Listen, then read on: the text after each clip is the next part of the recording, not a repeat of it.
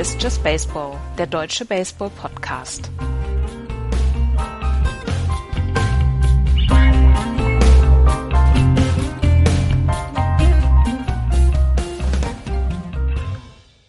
Die MLB-Saison 2019 ist eine Woche alt und eigentlich ist sie auch schon wieder vorbei. Hallo Andreas. Hallo.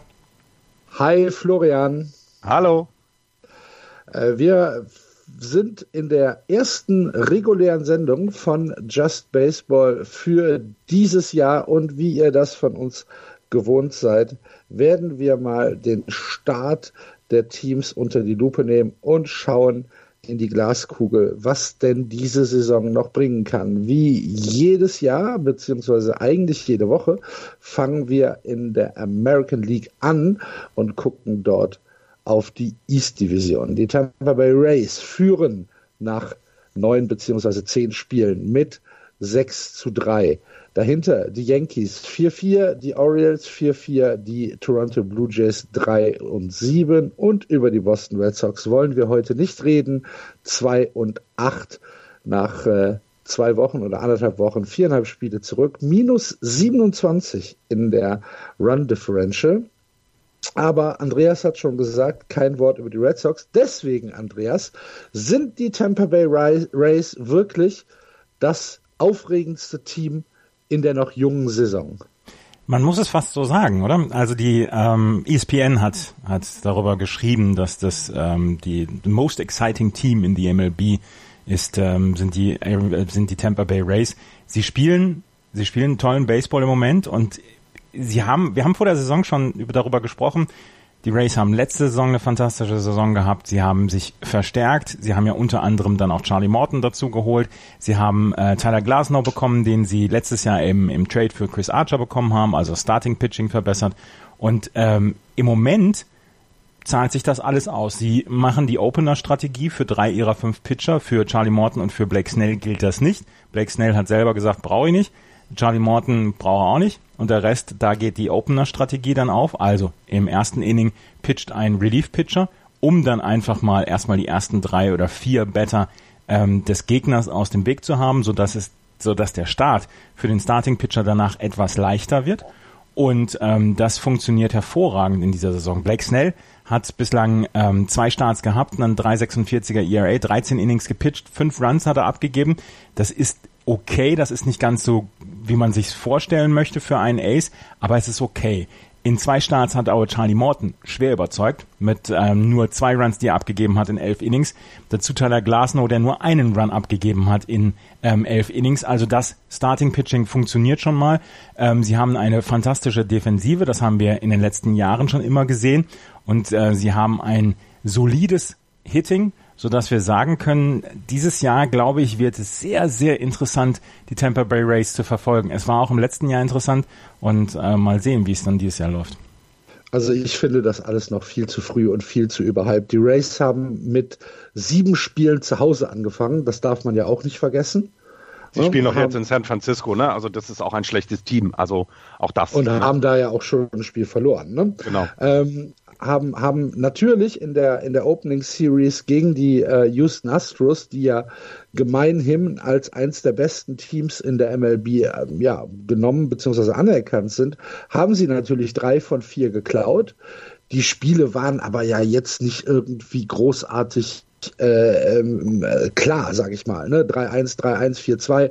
Das sind ja, das sind ja jetzt keine Spiele, wo du sagst, wow, die haben die Astros äh, verprügelt, sondern das waren halt, ja, wir haben, waren, haben halt gewonnen. Dann haben sie danach zwei von drei Spielen gegen die Colorado Rockies gewonnen wovon eins halt sehr überzeugend war, ähm, und, und spielen jetzt gegen den Giants. Also ich finde das als ähm, als Marker noch viel, viel, viel zu früh zu sagen, oh, die Tampa Bay Rays sind so mit äh, das heißeste Team, der heißeste Scheiß in, äh, der, in der neuen Saison. Natürlich, was du gesagt hast, ähm, machen sie im Moment relativ viel richtig.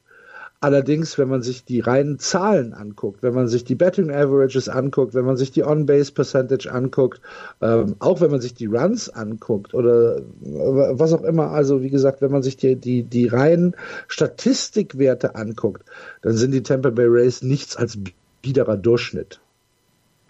Das sind aber gerade sind aber gerade viele Teams, ne? Das muss man auch. Ja, es sagen. geht. Nee, nee. Also es gibt es gibt da es gibt da schon es gibt da schon äh, ein paar Unterschiede, ob du jetzt äh, in, in, in, in deinen sechs Siegen 31 Runs erzielt hast oder ähm, zum Beispiel 45 mit zwei Siegen. Ja, klar, aber ich habe, ähm, also was jetzt auch auffällt, insgesamt ist das, das Betting Average im Moment noch gar nicht so ähm, so gut ist. Ne? Es gibt fünf Teams, nee, die im Moment sie leben halt klar von ihrer Defensive. Ne? Ja. Und das, also ich meine, das wussten, das haben wir auch in der in der Vorschau ja gesagt. Ne? Gerade Blake Snail angesprochen. Das ist ja schon jemand, dem den viele in ihrem Kader gerne hätten und und ja geht sich gut her und ist ja schön, wenn du so in die Saison startest. Ähm, aber das ist ja die Frage, wie lange es dann bleiben wird. Also, ich finde, ganz deutlich sagen. Ich finde, die Tampa Bay Rays sind eine frische Brise in dieser American League im Moment und ich äh, schaue ihnen gerne zu. Ich habe schon drei Spiele von ihnen gesehen in dieser Saison. Ja, ja ich habe ich hab bisher ähm, nur einen Teil vom Giants-Spiel gesehen. Ähm, dann hatten wir heute diesen Opener äh, in, in, der Nacht, was immer noch ein bisschen komisch ist. Ähm, aber ja, sonst bisher es, es sticht doch keiner so heraus, finde ich, an, an an, an Spielern, an, an, an offensiven Spielern. Ähm, aber ich, ich glaube, die werden eine gute Rolle spielen. Die werden, das haben wir auch vorgesagt, die werden eine gute Rolle spielen in, in dieser Division. Ähm, aber Anfang Mai reden wir über ganz andere Zahlen. Ich möchte, ich möchte noch einmal gerade sagen, in den se knapp sechs Jahren, in denen wir das jetzt machen hier, habe ich das noch nie gesagt und ich sage es jetzt zum ersten Mal. Momentan macht es mir mehr Spaß, die, den Race zuzugucken als den Red Sox. Gut, die Alternative äh, zu den Red Sox wäre halt auch ein rostiger Nagel, den du dir unter, unter den Fingernagel schiebst. Ne? Ja, allerdings. Also, ähm, ja. Ich denke, wir wollten nicht darüber reden. Machen wir um, ja auch nicht. Ich bin nicht hey. um starke Statements verlegen hier heute. Ah, oh. oh. Okay. Äh, auf Platz zwei in der American League East stehen aktuell die New York Yankees, die auch zu Hause gestartet sind mit einer sechs Spiele Serie beziehungsweise zwei Serien äh, gegen die Baltimore Orioles und gegen die Detroit Tigers und äh, spielen jetzt aktuell wieder gegen die Baltimore Orioles. Das heißt, irgendjemand hat New York gesagt, komm, ihr kriegt mal einen Kickstart ähm, und, und äh, könnt, könnt mal ein bisschen Futter euch anfressen. Hat nicht ganz geklappt. Äh, nur vier Siege aus, äh, aus diesen Trümmerspielen gegen die Orioles und die Tigers. Zwei davon zu Hause verloren gegen die Orioles äh, zu, zu Spiel äh, zwei und drei.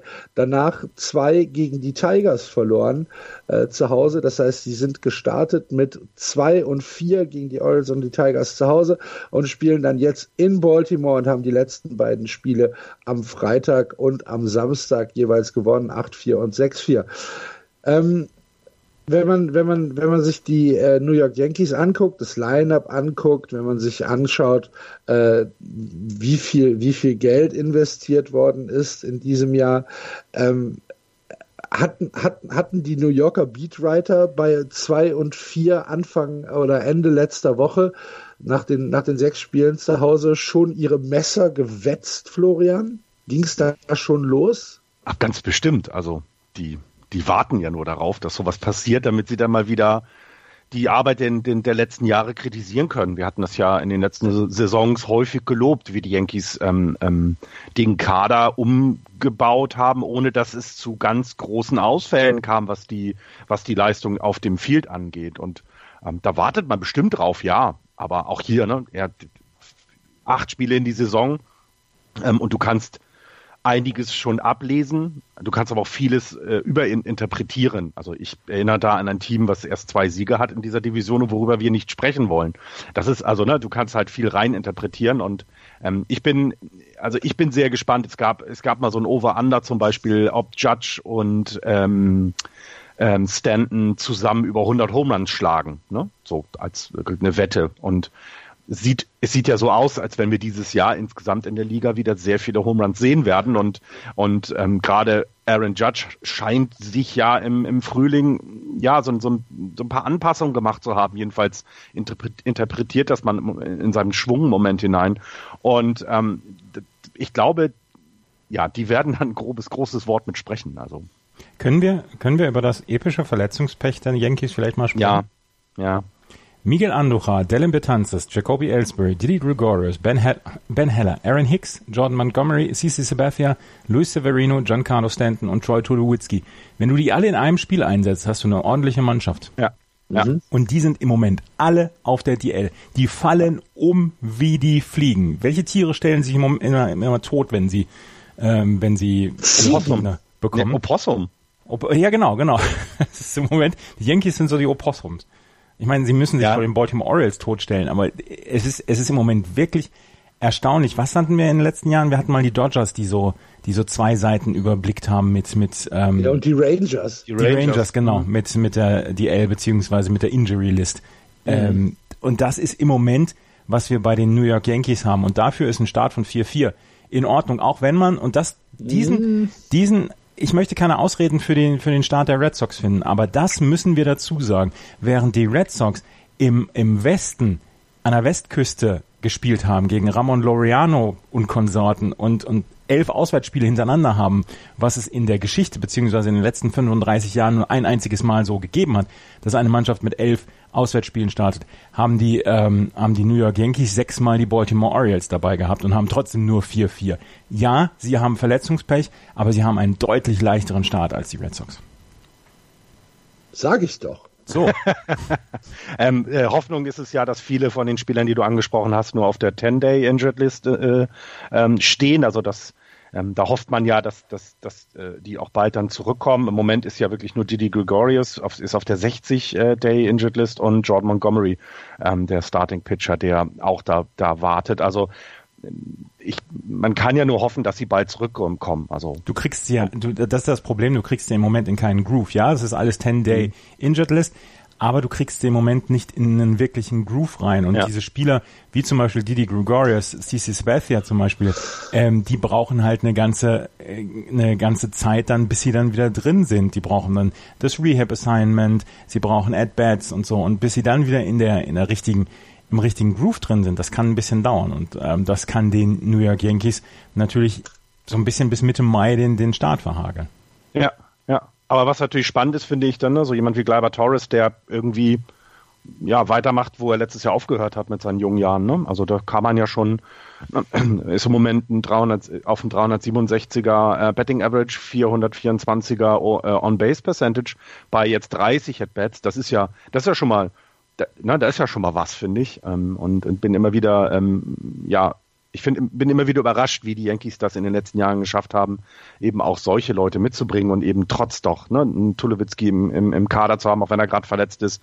Das kann ja nur helfen nachher, wenn er dann wiederkommt. Ja, also wenn sie alle fit sind, haben die eine beneidenswerte Tiefe. Ja, ja, ja, ja, absolut. Kommen nur noch, da kommen nur noch die Dodgers ran. Also das ist schon krass. Mhm. Ja, aber wie gesagt, Florian hat es ja auch schon gesagt, äh, noch, noch äh, sind die Fallbeispiele wenige. Äh, wir schauen einmal, wie sich das in den nächsten Wochen entwickelt und ähm, wenn das Verletzungspech bei den Yankees weiter so zuschlägt, müssen wir gucken. Aber ich glaube, die Yankees werden dann irgendeine Lösung finden, äh, da noch mal, da noch mal was, was zu machen. Naja, ich bin, ich, also gerade wenn jetzt CC Sabathia noch, also ne, wie du hast es ja gerade gesagt, wenn er eben sein Rehab Assignment auch, also er braucht ja die Tage, um ja, um dann vielleicht wieder seine 160, 170 Innings im, im gesamten Jahr zu kriegen. Und ähm, ich bin gespannt, ob so jemand wie Dallas Keuchel dann vielleicht eben auch interessant wird für die Yankees. Ähm, jetzt nicht um, um, ne, also einfach um Innings zu fressen, weil ah, Dallas Keuchel ist kein Inningfresser, ne? Ja, aber mehr halt als wenn er verletzt nicht. ist. Ja, ja, aber mehr als wenn, als wenn jemand verletzt ist. Das meinte ich. Du hast vollkommen recht. Er ist jetzt nicht derjenige, der dir deine 200 Innings, äh, äh, Innings pitched in der Saison geben kann, aber er kann ja 100 oder 120 übernehmen, die vielleicht ähm, CC Sabathia jetzt nicht hat. Ah, da bin ich sehr gespannt. Andreas. Ja. That little, that little faggot got its own airplane. That little faggot, he's a millionaire. We gotta move those color TVs. Money for nothing. Ach so. Boah, nicht schlecht. Nicht schlecht. Money for nothing heißt es im Moment tatsächlich bei den Baltimore Orioles und Chris Davis. Der hat vor, der 2016 hat einen Vertrag unterschrieben über 160 Millionen und wird noch bis 2024 auf jeden Fall dabei sein. bei den Baltimore Orioles. Das Problem ist, der trifft im Moment keinen großen Kühlschrank. Also, nee. wenn er direkt davor steht mit seiner Keule. Ähm, der hat jetzt angefangen, 19 At-Bats hatte er in dieser Saison, hat noch nicht einen einzigen Hit gehabt. Letzte Nacht hat er zwei Pinch-Hit-Appearances gehabt, hat einmal einen Fielders Choice gehabt, ähm, war, wurde als, dann allerdings auch nicht als Hit gewertet, hatte seinen ersten RBI und hat, kriegt im Moment wirklich die, die Keule nicht an den Ball. Und er wird bei jedem At-Bat zu Hause im Moment ausgebuht. Und das ja. ist bitter. Ja, er hat einen Riesenvertrag unterschrieben. Ja, es muss niemandem leid tun, dass er jetzt im Moment durch so eine Phase geht. Aber vor eigenem Heimpublikum beim Home Opener ausgebuht zu werden, bei jedem At-Bat, dass die jubeln, als er für einen Pinch-Hitter rausgenommen wird, das ist bitter im Moment. Und ja, da wird das äh, Geld trösten, natürlich. Er wird sein Leben lang nicht mehr, nicht mehr Suppe essen müssen, beziehungsweise kann die teure Suppe essen. Aber das ist schon, das ist schon heftig. Und er kommt von einer Saison, 2016 hat er unterschrieben, als er 53 Home Runs und 138 RBI gehauen hat. Äh, da, da ist nichts mehr von da. Da ist alles weg, ne? Gar ja, nichts mehr weg. von da. Letztes elf, Jahr, elf letztes Jahr eine, eine, Betting Average von 1,68 ja. über die gesamte Saison. Ähm, er hat noch vier Jahre Rest auf diesem 161 Millionen Dollar Vertrag. Vier Jahre. Ja, und er, er sitzt im Moment auf elf Strikeouts bei seinen 19 At-Bats. Mhm. Also über die Hälfte geht er einfach, ja, geht er einfach von der Platte und es passierte nichts. Und das ist schon krass. Also ich finde, ne, den Betting Average und nicht treffen, das ist alles schlecht, aber auch das zeigt eben, also A, dass er wahrscheinlich komplett verunsichert ist ähm, da helfen dann natürlich so Buchrufe, ähm, äh, also die helfen da ganz bestimmt. Also ich habe schon tausende Spieler gesehen, die durch Buchrufe wesentlich besser geworden sind. ähm, aber er muss ja, also ne, er, er, muss ja treffen wollen. Also wenn er Strikeouts hat, jetzt weiß ich nicht, ob Swinging oder Looking waren, aber das ist echt schon krass. Also 11 bei 19 ist, ist eine Zahl, da, da weiß ich auch nicht, ob, ob er sich da im, im Frühling vielleicht nicht genug, genug Mühe gegeben hat bisher ähm, das nochmal das abzustellen, weil das letzte Jahr hast du gerade angesprochen, das war ja auch so schlecht. Der, er hat ja, komplett das, das Gefühl für, katastrophal. für dieses, dieses Baseballspielen verloren. Und wir hatten das letztes Jahr den Fall, dass Miguel Sano, glaube ich, von den Minnesota Twins, ist einmal zurückgegangen in die Single A um einfach wieder seinen Schwung zu lernen, beziehungsweise einfach zu lernen, wie man einfach mal wieder einen Ball trifft, einfach das Gefühl zu haben. Und ich weiß nicht, wie das mit seinen Options ist für die Minor League, ob man das machen kann mit ihm, mit Chris Davis im Moment. Aber ähm, irgendwas muss getan werden. Der Manager hat gesagt, ich werde ihm weiterhin die At-Bats geben, ich werde ihn weiterhin supporten. Was anderes bleibt ihm gar nicht übrig. Du kannst ihn ja. jetzt nicht releasen und die, die, diese 80 Millionen Dollar, die noch auf seinem Vertrag sind, einfach fressen. Du musst ja darauf hoffen, dass er irgendwann wieder zurückkommt. Und er hat es ja bewiesen, dass er es kann. Aber das ist im Moment eine, eine tragische Situation bei einem nach einem wirklich guten Start der Baltimore Orioles, die wir dieses Jahr als mit das schlechteste Team der Liga identifiziert haben, stehen sie im Moment bei 500 und, und haben vier Spiele schon gewonnen. Ist ja alles eigentlich alles easy bei den Baltimore Orioles, nur das ist ein riesen, riesen Problem. Zusammen mit sein, äh, seinem Ende von 2018, ähm, wo er 0 für 21 gegangen ist, ähm, und jetzt dem Start 0 für 17 in 2019, ist er also 0 für 38. 0 für 40. Letzte Nacht kamen noch die zwei Pinch-Hit Appearances dazu. Bitte? 0 für 40. Letzte Nacht kamen noch zwei Pinch-Hit Appearances okay, dazu. Okay, okay.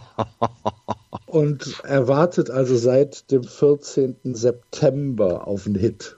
Jetzt mal ernst. Ja, ja, das ist halt schon, das sind halt schon, wie sagt der Amerikaner so schön, devastating numbers. Ja. Da hättest du auch uns hinstellen können. Also 0, 0 für 40 wäre ich auch gegangen. Das kriege ich auch hin. Wahrscheinlich hätte ich zufällig sogar noch einen Walk dabei rausgehauen. Ich wollte gerade sagen, wir, hätten, wir hätten uns vielleicht mal treffen lassen. Gut, jetzt lass uns nicht über ihn so lachen, aber es ist schon echt krass. Dicke Foot. Aber das ist natürlich, ja, also das ist schon hart. Ne? Ähm, aber ich finde ich find das ja tatsächlich eine sehr, sehr interessante Frage. Ähm, Chris Davis mittlerweile 33. Der passt ja auch gar nicht so richtig in die Mannschaft. Nee, er ist ja, ist ja. ja noch, ist ja in der Mannschaft noch ein Alien dabei, allein oder qua seines, seines Alters. Ähm, wie geht, und, und dann sind das noch vier Jahre, vier. Ne? Es ist ja nicht so, dass der jetzt dann im Sommer irgendwie weg ist von der Weide. Der bleibt ja da noch. Und ähm, die, die Chancen, dass die Orioles ähm, ihn irgendwohin traden können, sind jetzt nicht so hoch. Es sei denn, die Cologne Cardinals oder die Doran Wild Farmers finden irgendwie Geld.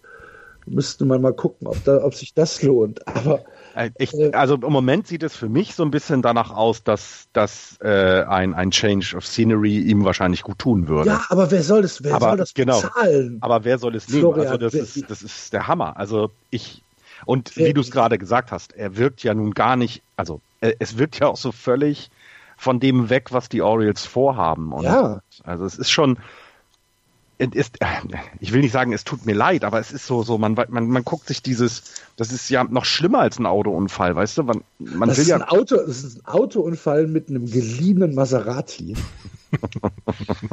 ja, vermutlich. Ja, du Oder traden kriegst, also getradet kriegst du ihr nicht. Das andere Team sagt, ja, wenn ihr von den 85 oder 90 Millionen, die ihr noch kriegt, 88 Millionen übernehmt und wir nur das Porto, dann ist alles in Ordnung. Aber ansonsten wird ihn ja kein ja. Team nehmen. Du kannst ihn ja maximal releasen, mehr nicht. Und dann musst ja. du das, das komplette Gehalt musst du übernehmen. Und ja. ja, geht halt nicht. Wird das passieren? Nein, noch nicht, noch nicht. Die, die Orioles sind ja auch gar nicht in der Lage, da jetzt irgendwie dann noch nachzulegen. Also die, es ist, ich, ich glaube auch nicht. Also, und lass uns mal dann im Mai nochmal gucken und dann hat er vielleicht seine drei Hits und dann sieht es ja schon alles besser aus. Eins noch, die äh, Baltimore Orioles haben Dan Straley unter Vertrag genommen, ja. der von den äh, Miami Marlins released worden war, um ihre Rotation zu boosten. Straley ist ähm, am 25. März von den Miami Marlins released worden. Äh, er hat letztes Jahr einen 5,94er ERA, ähm, nee, Entschuldigung, er hat letztes Jahr einen knappen 5er ERA gehabt und äh, in den 16 zwei Drittel Innings in fünf Spring Training Appearances hat er ähm, einen 5,94er ERA gehabt. Gut. Gibt es Geschichten zu den Toronto Blue Jays oder den Boston Red Sox? Zu den Toronto Blue Jays, äh, Kevin Pillar ist getradet worden, das machen wir gleich bei den Giants. Und bei den Boston Red Sox hat ähm, Xander Bogart seinen Vertrag verlängert um sechs Jahre bis 2026. Äh, nee, 20 bis, äh, 2020 bis 2025. Er bekommt 120 Millionen plus die 12 Millionen, die er in diesem Jahr noch bekommt, 132 Millionen also bis 2025. Die Boston Starter haben mit einem äh, knappen 10er ERA den schlechtesten Starting Pitching ERA von jedem Team. 23 Home Runs in neun Spielen. Jetzt weiß ich gar nicht, wie viele letzte Nacht dazugekommen sind. Ich glaube, es sind zwei Home Runs dazugekommen. Das wären dann 25 Home Runs. Und es ist der schlechteste Start, also geteilter schlechtester Start in der Geschichte der Franchise, die ja auch nicht erst 1975 gegründet worden ist. Und äh, das ist mit 2011 ähm, also 2011 hatten sie das letzte Mal 2 und 8. Damals haben sie noch 90 Siege geschafft und haben dann aber die Playoffs verpasst. Und ihre Playoff-Chancen, die ausgerechnet worden sind, am Anfang der Saison waren sie bei 95 Prozent, sind jetzt nur noch bei 65 Prozent. So. Mhm. Ja, sind, werden ja auch die Anzahl der Siege dann sein, wenn man den Nachrichten aus dem WhatsApp-Channel glauben kann. 65. Ganz ehrlich, das macht im Moment keinen Spaß, nee. die Red Sox. Äh, zu den zu den Blue Jays noch ganz kurz. Vladimir Guerrero Jr. hat sein ähm, äh, hier sein, seinen ersten At-Bats in Class A ähm, genommen ähm, und es wird jetzt davon ausgegangen, dass er relativ schnell dann in die Triple A geht. Und wenn dann die Vertragssituation ausgesessen ist, also die, die Blue Jays ihn dann noch ein Jahr länger unter Kontrolle haben, dann wird er ganz vermutlich auch in die, in das große Team kommen und dann werden wir an den Blue Jays dann auch noch ein wenig mehr Spaß haben. Mhm. Schnell weg. Über die Red Sox reden wir ja nicht. Deswegen. Aber was soll es zu reden geben, Florian? Die, es macht halt tatsächlich keinen Spaß. Es ist hab, so, dass, das ist so dass, dass, dass, dass das Starting Pitching halt im Moment ja aussieht, als, als würden sie halt nicht Starting Pitching für die Boston Red Sox sein. Das, ähm, ja. Alex Cora, eins noch gerade, Alex Cora verteidigt das im Moment, er hat gesagt, wir haben bis tief in den Oktober letztes, letztes Jahr gepitcht, wir haben Leute gehabt, wie zum Beispiel Nathan Iovaldi, die an den einen Tag sechs Innings gepitcht haben, am nächsten Tag nochmal ein Inning, ähm, denen haben wir ein leichteres Schedule verpasst für Spring Training, die sind quasi noch im Aufbau betroffen und oder begriffen. Und er hat gesagt, wollt ihr, dass sie im Oktober noch pitchen oder wollt ihr, dass sie im genau. September schon verglühen? Und äh, er verteidigt passt, das Er ist ja gut, aber Spaß macht's trotzdem nicht. Nee, Spaß macht's nicht. Aber es ist ich halt, hab Spaß. es ist halt ein Erklärungsansatz. Ja. Ich hoffe, ich hoffe, wir können jetzt, wo dann endlich dann am Montag, äh, der, ne, am Dienstag der Home Opener für die Red Sox startet, endlich nächste Woche über ein bisschen was Positiveres sprechen. Weil noch kein einziges Heimspiel. Die, wir sind mitten Das ist in der übel, Saison. ne? Ja, ja, ja, das ist übel. Das also, das. Und halt, und halt, und halt tatsächlich Westküste, ne? Ja. Man darf das nicht unterschätzen. Also das ist ja wirklich, ähm, es ist, es ist schon ein, ein tougher Beginn für die Ja. Saison. Ja, absolut. Also und auch da würde ich jetzt, ne, also es gibt ja dann, also die Anzeichen hattest du gerade gesagt, es wird ja jetzt schon gesagt, Mensch, Chris Hale hat ein bisschen seine Geschwindigkeit abgegeben, ja, ja, blab, blab. Ähm, du hast es gut erklärt und ähm, ähm, die sind, die sind ja immer noch ein gutes Team. Es ist ja nur, weil sie jetzt erst die wenigen Sieger äh, auf dem Konto haben, ist ja nicht alles schlecht. Also dass man da selber vielleicht ein bisschen unruhiger ist, ist kann ich äh, kann ich super verstehen, aber es ist ja auch noch es sind gerade zehn Spiele gemacht, lass sie mal jetzt zu Hause die ersten zwei Spiele gewinnen, dann ist ja auch die Stimmung im Team ganz anders, das kennt man ja. Und dann, dann geht's voran und dann ist alles gut und, und, und ähm, dass sie eher in Richtung August und, und September gucken müssen, was ihre Leistung angeht, das war uns von vornherein doch klar. Die Yankees werden so krass spielen dieses Jahr und ähm, die, die Red Sox müssen ja müssen eigentlich Unmögliches versuchen nach, nach einer so langen Saison mit so vielen Siegen, wo du eben weißt, dass du in jedem Spiel immer 100 Prozent gegeben hast, dich nicht Cleveland Indians like 70, 80 Spiele ausruhen konntest, sondern immer volle Power und in den Playoffs dann, ne, die Pitcher, wir haben, wir haben, wir haben ja drüber gesprochen während der World Series, ähm, dass da die müssen, die müssen ja das nochmal wiederholen, um die Yankees zu schlagen in dieser Division, die starken Yankees. Also das ist ja schon fast eine Unmöglichkeit, die man fordert. Am Mittwoch und Donnerstag, 17. und 18. April, gibt's die erste Serie dieses Jahr gegen die New York Yankees. Dann äh, wieder im Yankee Stadium, äh, weil jetzt gibt's gerade mal sechs Spiele zu Hause und danach wieder sechs Spiele auswärts in New York und in Tampa Bay. Ähm, Vielleicht äh, wissen wir dann ein bisschen mehr, wenn die ersten äh, Heimspiele gemacht worden sind gegen Toronto und gegen Baltimore ist es dann. Und dann, äh, wenn es wieder auf die Road nach New York und nach Tampa geht. Eins noch gerade. David Price letzte Nacht mit seinem ersten Karriere-RBI. Hat ein Single ins Right Field geschmettert. War, War keine cool. Fielder's Choice. Nee, kein Fielder's Choice. Ah. Nee, es war ein glattes Single. Es war sein vierter Hit in seiner Karriere bei 49 At-Bats und sein erster RBI. Und ähm, ich habe das letzte Nacht noch gesehen, bis ich hab bis war bis Viertel nach drei wach, habe ich noch gesehen und ähm, habe selber die Arme hochgereckt. Da stand es dann 3 zu 0 für die Red Sox und ich dachte, alles wird gut. Ja. Lass uns in die AL Central gehen. Die AL Central wird angeführt von den Minnesota Twins. 5 und 2. Dahinter die Tigers 6 und 3, die Indians 5 und 3, die Chicago White Sox 3 und 4 und die Kansas City Royals 2 und 5. Enge Division nach äh, einer Woche beziehungsweise acht Spielen. Die Minnesota Twins mit dem äh, Opener, den ich gesehen habe, gegen die Cleveland Indians. Ein zähes Baseballspiel, was allerdings äh, in zwei Stunden und 14 Minuten vorbei war. Äh, 2 zu 0 haben sie das gewonnen. Haben die erste Serie gegen die Indians eh gewonnen, 2 zu 1, haben dann die Royals mit 2-0 gesweept und spielen jetzt gerade in Philadelphia, äh, wo sie heute Nacht eine, äh, 6, einen 6-2 Sieg äh, davongetragen haben. Unter anderem mit einem Home Run von Max Kepler. Seinem zweiten. Mhm. Ja, fünf RBIs, zwei Home Runs hat er bisher. Ähm, schlägt interessanterweise häufig an der ersten Position. Das hatte er, das hat er, glaube ich, die Jahre davor nicht gemacht. Wenn das Leadoff war er noch nicht. Also, Na, die, letzte, also die letzten Jahre interessante sechs oder sieben. interessante Position. Ne? Also er hat im Moment 13 Total Bases, ähm, sieben Strikeouts, was wir ja am Anfang so ein bisschen ne, in seiner Karriere beobachtet haben. Da waren ja noch sehr viel. Jetzt geht das runter und er wird, ne, wird jetzt etwas ja gelassener. Ist jetzt ein Everyday-Profi und, und, und gehört wahrscheinlich jetzt schon zu den Erfahrenen im Team. Naja, nicht ganz, ist noch mit der Jüngste, wenn man sich die Starting-Lineup anguckt. Ähm, toll, toller Start in die Saison für ihn. Also finde ich Ja, gefällt mir also sehr. Zwei Home Runs, fünf RBIs, zwei 33er Schnitt, Aber Andreas, was sagen wir denn zu Jorge Polanco?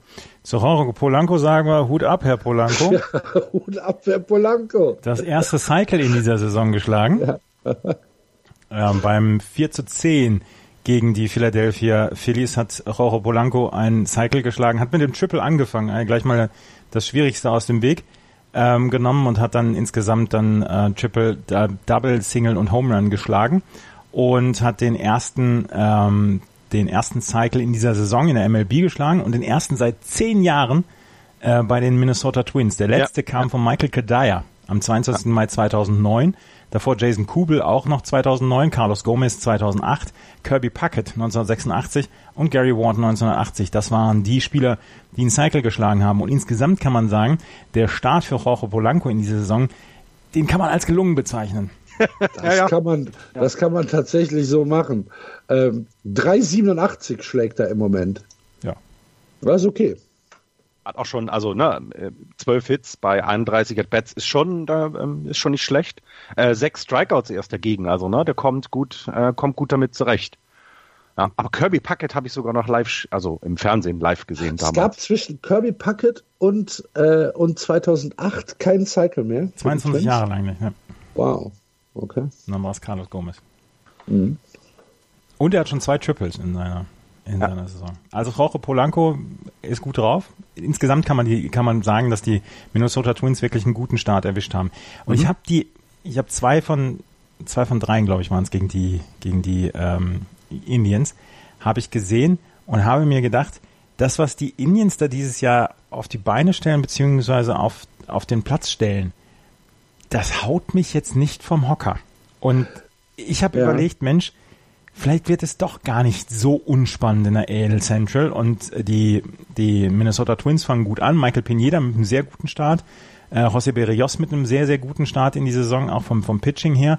Ähm, wir haben gute Relief-Pitcher im Moment. Der einzige, der im Moment nicht klarkommt, ist Gibson, ähm, der einen knappen 10er ERA hat. Ähm, ähm, Alberto Mejia hat auch keinen guten Start jetzt gehabt in die neue Saison. Aber ansonsten kannst du das äh, Pitching kannst du gebrauchen, die ähm, Feldspieler kannst du gebrauchen, die Defensive ist okay. Und ich könnte mir vorstellen, dass die Minnesota Twins es dieses Jahr spannender machen, als wir uns bislang einzugestehen vermögen. Glaubst du, bei den Indians ist es sowas wie das, wie das Bayern-Syndrom? Wir gewinnen eh, also müssen wir gar nicht so viel tun? Ja, ich, ich weiß es gar nicht genau. Ist, also mich, mich haut dieses, mich haut dieses Line-Up einfach nicht so richtig vom Hocker. Mhm. Ähm, ich, ja, ich, weiß genau, was du meinst. Ja, es ist. Okay. Du bist jetzt im du bist jetzt im Axel-Team, also. Das hat ja Axel auch schon das letzte Jahr gesagt, ne? Also über die Indians, dass, dass die gut sind, alles, alles okay, aber dass es eben nicht so eine, so eine Mannschaft ist, wo du denkst, ach du meine Güte. Also. Ja. Ich meine, wir hatten wir in zwei, in zwei von drei Spielen gegen die, gegen die Minnesota Twins hat Henley Ramirez an vier beziehungsweise an fünf gebettet. Das sagt ein ganz, ganzes Stück aus, wenn jemand, der quasi die komplette letzte Saison raus war, dass der sofort in the middle of the line-up steht. Und ähm, wir haben bei den Indians haben wir mit Trevor Bauer einen, einen, einen Spieler, der von sich selbst sagt, dieses Jahr holt er den Cy Young Award und das im Moment dann auch mit, äh, mit Leistung unter, unterfüttert. Und das Pitching ist insgesamt gut. Aber die Offensive ist nach wie vor im Moment erstmal eine Katastrophe. Und ähm, das musst du dann erstmal so hinbekommen, dass du das Pitching so unterstützen kannst, dass du dann auch nie die, ähm, dass, dass das Hitting, das funktioniert. Und wenn wir uns angucken, wie gesagt, Trevor Bauer hat in 14 Innings einen ERA von 0,64. Da gibt's nicht so richtig viel gegen zu sagen. Ja. Aber da kommt halt noch nicht so viel danach. Und dass die Offensive und wie gesagt, das Line-Up ist etwas, was mich nicht vom Hocker haut. Und vielleicht, vielleicht, vielleicht können wir dieses Jahr sagen, die Minnesota Twins könnten den Cleveland Indians a run for their money geben. Ja, wäre, also ja, es würde, es würde, ja, ich, ja, es würde den Indians ja auch mal ganz gut tun. Ne? Also es würde den Indians ja mal gut tun, über die über die gesamte Saison gefordert zu werden, um dann in den Playoffs eben ja auf auf dem Höhepunkt zu sein und und nicht erst dort die ersten Schwierigkeiten zu haben, die du dann eben schwer aussteuern kannst. Ja, zum einen das und zum anderen ähm, glaube ich aber, dass es halt bei den anderen, bei den anderen Teams, seien es jetzt die Minnesota Twins oder von mir aus auch die Detroit Tigers, muss halt die gesamte Saison gut laufen. Die dürfen sich halt keine, keine Slums erlauben. Das stimmt. Und das wird halt wahrscheinlich nicht passieren. Also es, es wird auch in Minnesota Dog Days geben. Ja, ja, und dann, wenn und genau, wenn du das so betrachtest und jetzt lass sie, keine Ahnung, die gesamte Saison in den zehn Spielen immer 5-5, 6-4 gehen die Indians, ist alles in Ordnung. Weil die anderen Teams werden ihre Slums haben. Das, das hast du ja gerade angesprochen. Und bei den Indians, die sind so gut und so konstant, ja. Das kann vielleicht genau auch das Thema sein. Mit Absicht auf die Bremse treten, die anderen werden, werden sich schon hinter uns einreihen. Bei den äh, Detroit Tigers gab es gestern einen Grand Slam. Kristen Stewart zum 7 zu 4 Sieg der Tigers gegen die Kansas City Royals. Und jetzt die Frage an die Experten hier im Plenum. Hatten die Tigers in den letzten zwei Jahren einen Grand Slam? Wenn du so fragst, nein. Ja, ich weiß es nicht. Wahrscheinlich. Das war das also so gefühlt, gefühlte, ähm, gefühltes Wissen dass ich sage, das wäre uns doch aufgefallen. Victor Martinez Tigers, oder Miguel Cabrera, Tigers, einer von denen. Bitte? Was? Victor Martinez oder Miguel Cabrera, einer von denen. Ja, aber dann hätten ja drei andere Leute auf Base sein müssen. ich glaube, genau, der Schlag selber ist nicht das Problem. Die Leute davor. ja, das, das, könnte das, das könnte das Problem sein, tatsächlich. Ja. Aber ähm, die Tigers jetzt mit äh, vier Siegen in Folge, zwei davon bei den New York Yankees, wie eben schon angesprochen, und äh, zwei zu Hause gegen die Kansas City Royals. Guter Start für die Detroit Tigers. Applaus, Applaus. Hätte man ihnen wahrscheinlich gar nicht zugetraut, schon sechs Siege nach neun Spielen zu haben und auch äh, noch kein zerstörend schlechtes Run. Erst minus eins. Obwohl sie drei Spiele mehr gewonnen haben als verloren. Das ist doch in Ordnung. Ja. Es gibt ja sowieso wenige Teams, die ein, ein, ein sehr ausartendes Run Differential derzeit haben. Ne? Da gehören die Mariners mit ihrem Plus 22 dazu, da gehören die ähm, Los Angeles Dodgers mit jetzt schon Plus 30. Äh, und dann gibt es ja noch ein Team, was minus 27 hat, ich, dessen Namen aber hier ja nicht erwähnt werden. Ja. Es gibt in der, in der Central eh nur ein Team mit positivem Run Differential, das sind die Twins. Alles andere hat negativ, obwohl sie eigentlich alle positiven Rekord haben. Positiven Rekord haben. ja. Das ist schon. Ja, wäre ja Lust, wäre ja schön, ne, wenn da so ein bisschen Spannung reinkommt. Ich meine, wie häufig haben wir, oder ne, wie häufig haben wir viel zu wenig über diese Division geredet in den letzten beiden Jahren, weil einfach nicht so viel zu erzählen gab. Also ähm, die Indians hatten im, nach dem dritten Spieltag die Division schon in der Tasche und ja, und dann haben wir uns mal gut aufspielende Twins angeguckt vor zwei Jahren und jetzt ist ja, ja, sind wir über die Teams dann immer über, äh, über äh, hinweggehuscht, weil es einfach dort nichts zu sehen gab. Ja. Ähm, Gibt es denn, gibt's denn noch was zu erzählen aus der Central, Andreas? John Moncada von den Chicago White Sox hat einen richtig guten Start in die Saison gehabt.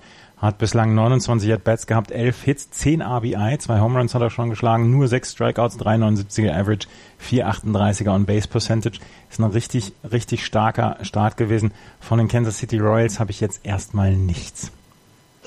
Nee, ich auch nicht, außer dass sie jetzt die letzten fünf Spiele in Folge verloren haben, äh, nachdem sie mit 2 zu 0 in die Saison gestartet sind.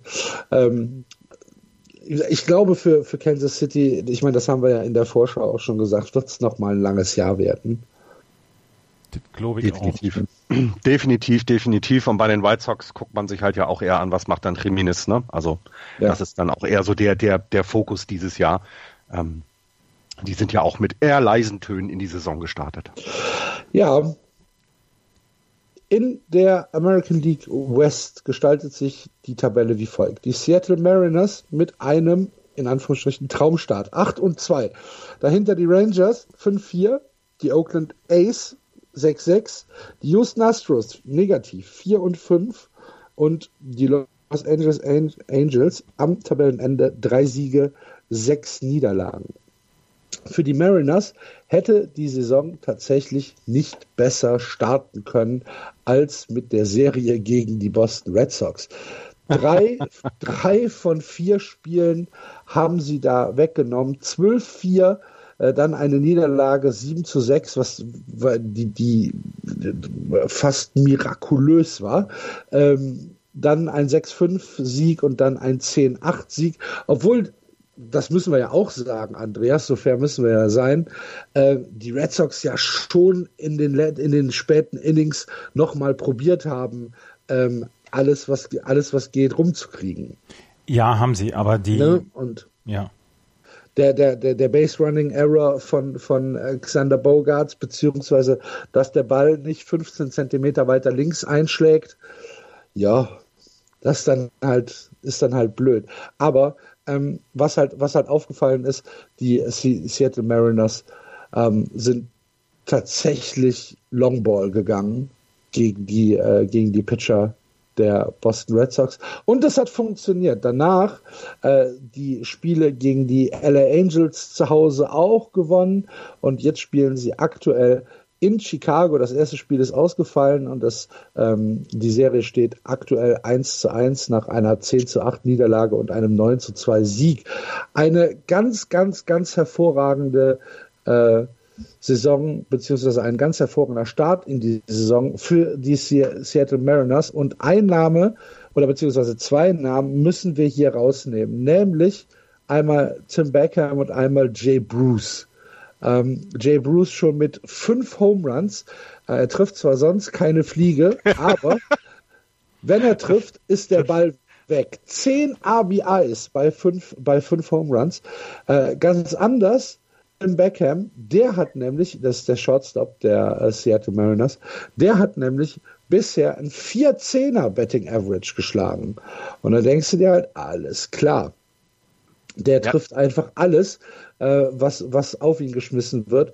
Ist dann auch aufgefallen, dass es völlig egal ist, ob das jetzt, ähm, ein, ob das jetzt ein Change-up ist, ob das ein hoher Fastball ist, ob das ein tiefer Fastball ist, ist dem völlig egal. Es wäre, es ist wie ein Magnet, den er in seinem Schläger hat. Und dann haben wir auch noch als Honorable Mention Domingo Santana, der zwar knapp unter der 300 schlägt im Moment, 286, dafür aber schon vier Home Runs hat und 14 RBIs nach Hause gebracht hat. Als als, ähm, als einzelner Spieler 14 RBIs.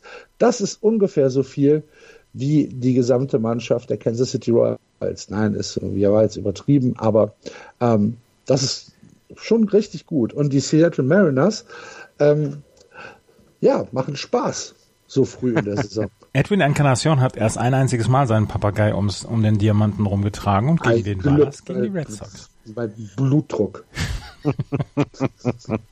Ähm, die, ich habe so ein bisschen das Gefühl, dass den Seattle Mariners dieser Saisonstart in Tokio sehr gut gefallen hat und dass die relativ früh in einen großen Rhythmus gekommen sind und dann auch mhm. die großen Gänge fahren konnten. Ich gucke nebenher die Flandern-Rundfahrt, deswegen fallen mir die Radsport-Analogien so leicht.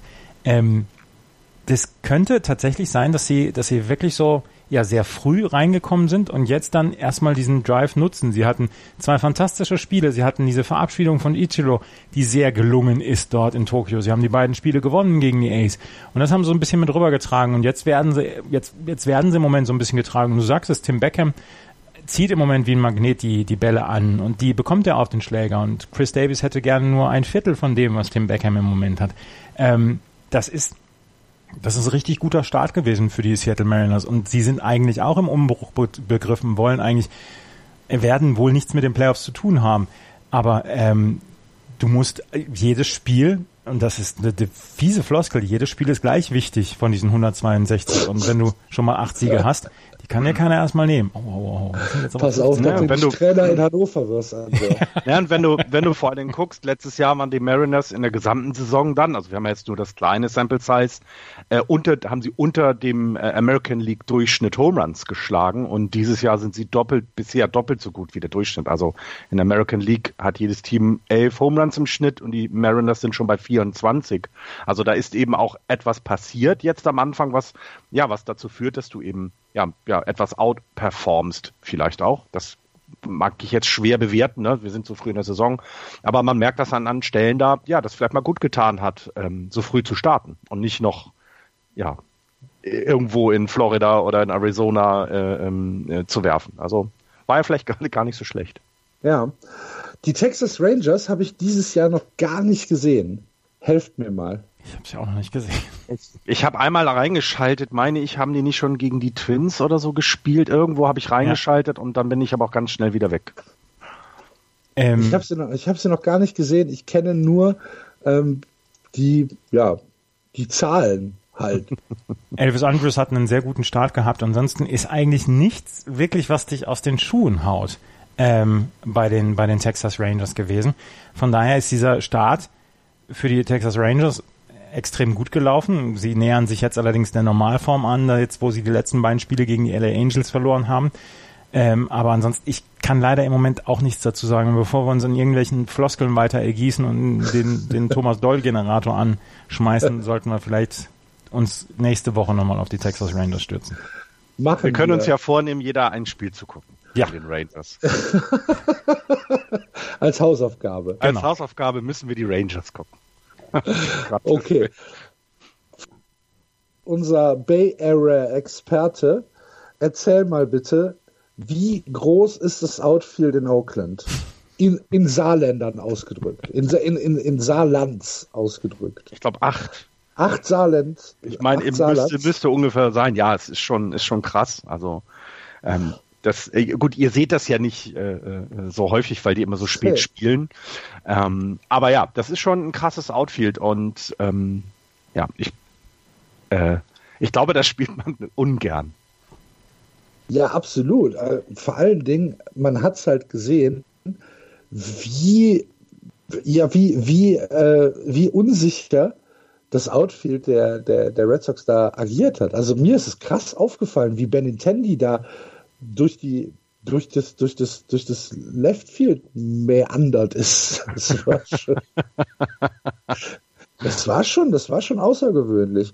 Ähm, die Oakland Athletics äh, auch einen schönen Start in die Saison hingelegt, haben ihre äh, Home-Serie gegen die Angels mit 3-1 gewonnen und danach die Boston Red Sox mit 3-1 in die Wüste geschickt, haben jetzt die zwei Spiele bei den Houston Astros verloren, aber dennoch guter Start. 6 und 6. Können wir, über die, können wir über die Outfield-Leistung von Ramon Laureano sprechen? Müssen wir? Ja, bitte. Ja. Ramon Laureano hat gegen die Red Sox, die Red Sox haben es auch nicht gelernt. Er hatte drei Outfield-Assists gegen die, gegen ja. die ähm, Boston Red Sox. Sie sind immer wieder gegen ihn gelaufen und haben immer wieder auf die Schnauze bekommen. Und Ramon Laureano, er, er bearbeitet das Centerfield in diesem unglaublich großen Stadion ziemlich toll. Und das hat mir sehr imponiert, wie er da die ersten Spiele an den Tag gelegt hat und er ist so ein bisschen mein Spieler der Woche in der letzten Woche gewesen. Ja, zumal wie du es gerade gesagt hast. Ne? Einmal kann es passieren, ähm, aber dann musst du als Team dazu lernen. Also, weil das war ja tatsächlich äh, überraschend. Absolut. Dass sie es nochmal probiert haben. Ne? Also das ist einfach, aber gut, auch da ist es erst April und das ist dann nicht so wichtig, äh, aber es war schon komisch. Ja, ja, ja. Aber der Arm ist ja auch nicht schlecht. Ja. ne? Ja. Was müssen wir über die Houston Astros sagen, Andreas? Dass deren Start relativ mies gelaufen ist. Dass sie ähnliche mhm. Probleme haben, vielleicht dann auch wie die, ähm, wie die Boston Red Sox. Nicht ganz so große Probleme, weil sie halt schon zwei Siege mehr haben. Aber insgesamt läuft die Maschinerie noch nicht so richtig gut an bei den, äh, bei den Houston Astros. Ich muss jetzt mal gerade gucken, ihre DL sieht im Moment ähm, fast sauber aus. Joe Smith und Lance McCullers sind drauf, also daran liegt es nicht.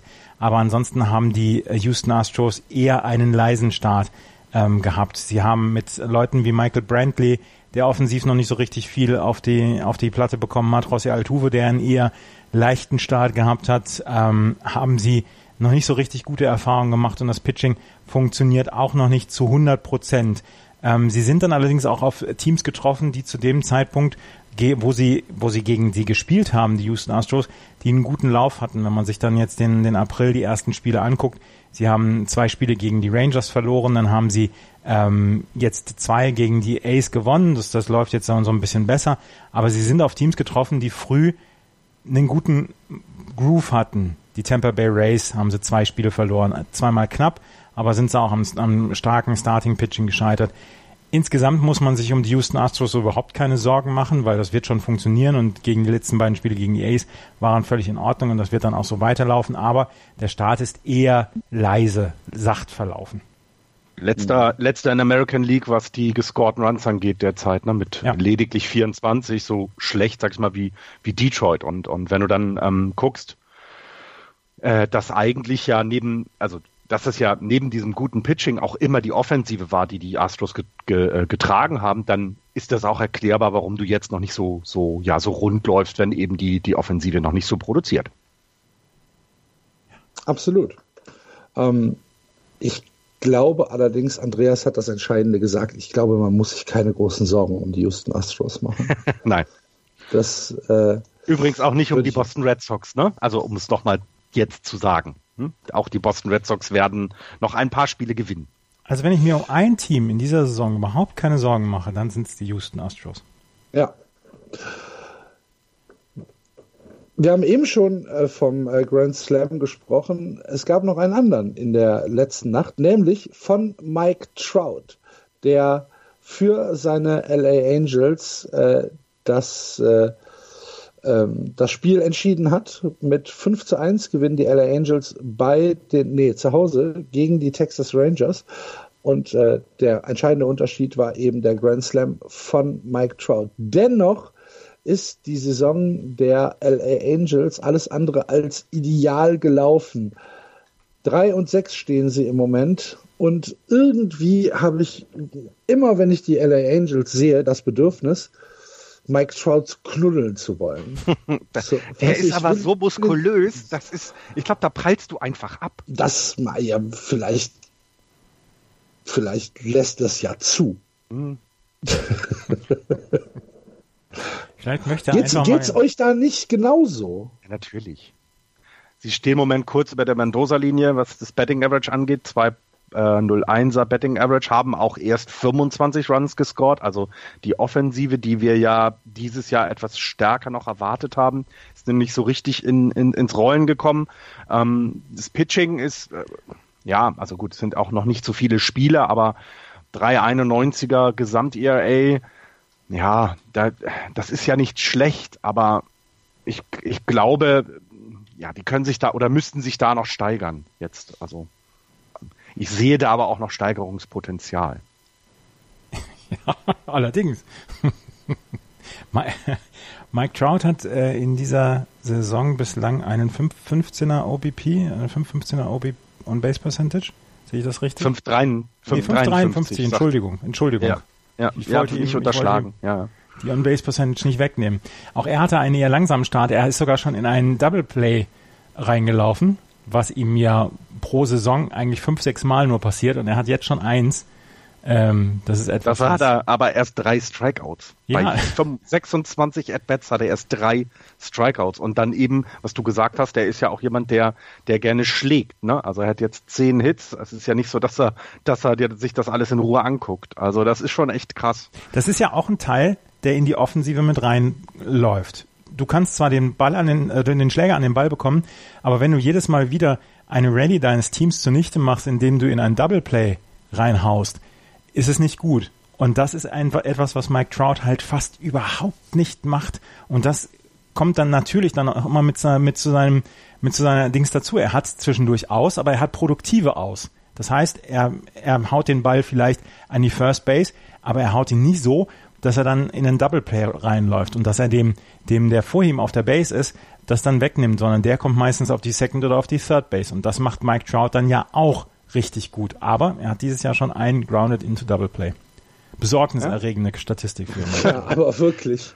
Ja, und wenn du dann halt dir die anderen Spieler darum herum anguckst, ne, also das ist eben, ne, Andrelton Simmons ist noch, äh, noch nicht äh, so richtig in Gang gekommen mit einem 172er Betting Average. Ähm, der einzige, der noch so ein bisschen rausguckt, äh, ist Brian Goodwin, ähm, der bei 17 At-Bats, die er bekommen hat, einen 350er wenigstens hat. Also er braucht halt die Unterstützung und das sagen wir aber ja schon seit Jahren. Also wenn die Unterstützung für ihn nicht kommt, dann willst du ihn wirklich weiterknuddeln, weil dann wird es auch wieder eine lange Saison für die Angels. Er wird sich, er lässt sich das ja gut bezahlen, aber ich glaube, so ein Playoff-Spiel wäre ihm doch mal gegönnt. Ja. Es wird nicht passieren. Vielleicht nicht in dieser Saison. Das meinte ich damit. es wird in den zehn Jahren, in den zwölf Jahren nicht passieren. Das wäre mal eine starke Aussage. Ja.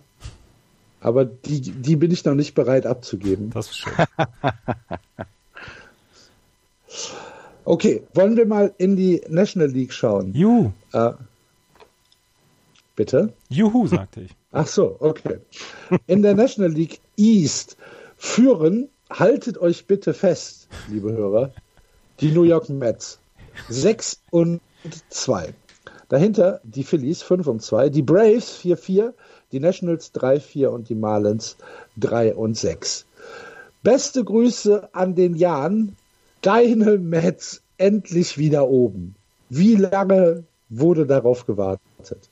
Das sind so diese Sachen, wenn nach dem ersten Spieltag der MSV Duisburg mit 3 zu 0 in der, in der Tabelle auf Platz 1 steht, weißt du? Seit 827 Jahren führt der MSV Duisburg wieder die Tabelle an. Das sind gerade die Mets. Ja. aber die, aber der, wer ist denn bei, bei Duisburg Jacob de Grom? das möchte ich allerdings auch wissen. Was für ein Kerl. Meine, äh, das, äh, schneller. Oh. Meine Güte, was? Also der hört ja, der hört ja nicht auf, oder? Nee. Also der macht einfach weiter. Das ist ja äh, beeindruckend. Also wie er die zwei, Leistung. Ach, Wahnsinn. Zwei, zwei Starts, äh, Nuller ERA, 24 Strikeouts. Das ist gut. 24 Strikeouts in 13 Innings. Ja, das ist gut. Das ist okay. Ja, ist okay. Es gab schon mehr. Ne? Ich muss mal, ich muss mal gucken. Ich habe schon Spiele gesehen, da waren 20 Strikeouts in einem Spiel. Genau. Also so toll ist es jetzt auch nicht. Nein, ganz hervorragend. Jacob de Grom. Hey. Ähm, ähm, ähm, ähm, ähm, ähm, ja. Jacob de, Grom, Jacob de Grom hat letztes Jahr Cy Young Award bekommen, pitcht anscheinend dieses Jahr noch besser. Und wir können jetzt dieses Jahr sagen, wir haben es in den letzten Jahren immer bei Clayton Kershaw gesagt, ja, das ist immer ein No-Hitter waiting to happen. In diesem Jahr können wir es wahrscheinlich über Jacob de Grom sagen, weil mhm. der hat ab Ende September nicht mehr gepitcht letztes Jahr, ist komplett frisch ins Spring Training reingekommen, war nicht verletzt, hat ganz normal seinen Aufbau gehabt und hat ohne in irgendeiner Weise ein Hindernis zu haben, hat er die Saison angefangen und das zahlt sich jetzt aus mit solchen Zahlen. Und Jacob de Grom, wenn er startet und die Mets laufen zu einer ordentlichen Uhrzeit, guckt's euch an. Guckt's euch immer an. Jacket Grom ist ein Erlebnis. Aber wer mal wieder Grumpy McGrumpface hinlegt, das ist Noah Syndergaard. Habt ihr das mitbekommen? Auf jeden Fall. Ja, Grumpy McGrumpface ist, glaube ich, der perfekte Ausdruck für Noah Syndergaard, denn er ist, äh, er ist äh, mit der mit der äh, Reisesituation unzufrieden. Ne? ist mit der Gesamtsituation nicht einverstanden. Ja. ähm, Noah Syndergaard hat sich darüber äh, echauffiert, weil die ähm, ähm, New York Mets ein Spiel im Extra Innings verloren haben und dann reisen mussten.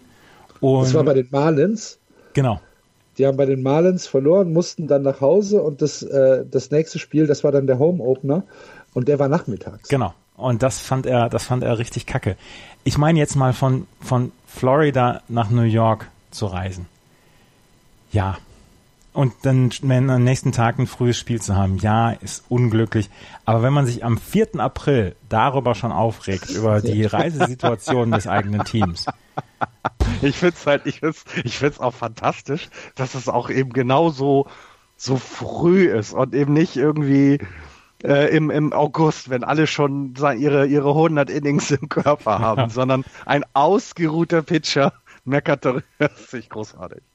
Habt ihr denn das Opening-Spiel äh, Mets gegen Nationals geguckt? Scherzer gegen äh, oh, das war super. Das war ja der Hammer. Also man, ne, ähm, man darf da jetzt eben ne, Max Scherzer mit 12 ähm, Case an dem Tag und, und DeGrom mit, mit 10. Das ist schon, das, das war schon, das war schon oberes Tennis, ne? Also. Mets gegen Nationals, die haben jetzt fünfmal gegeneinander gespielt. Das waren alles fünf super Sp äh, Spiele. Die konntest mhm. du dir alle gut angucken. Das eine hatten wir mit Strasburg gegen Syndergaard, das war gut anzugucken.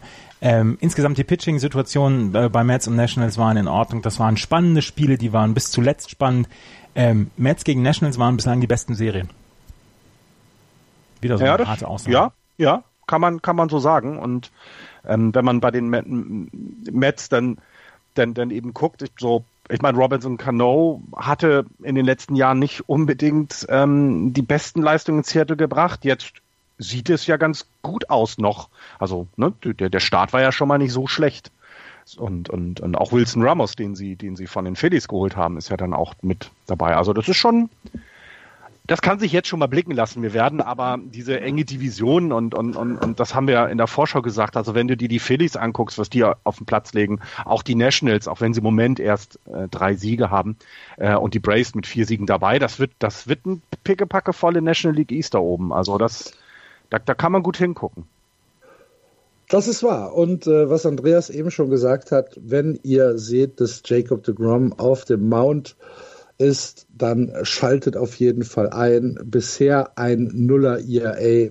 Äh, der Typ ist halt tatsächlich im Moment ein Naturereignis. Ein Naturereignis ist auch Bryce Harper, der anscheinend relativ schnell in Philadelphia angekommen ist. 4,17er Betting Average, äh, drei Home Runs schon und ein Slugging von über 900 bei einer OBP von 5,63.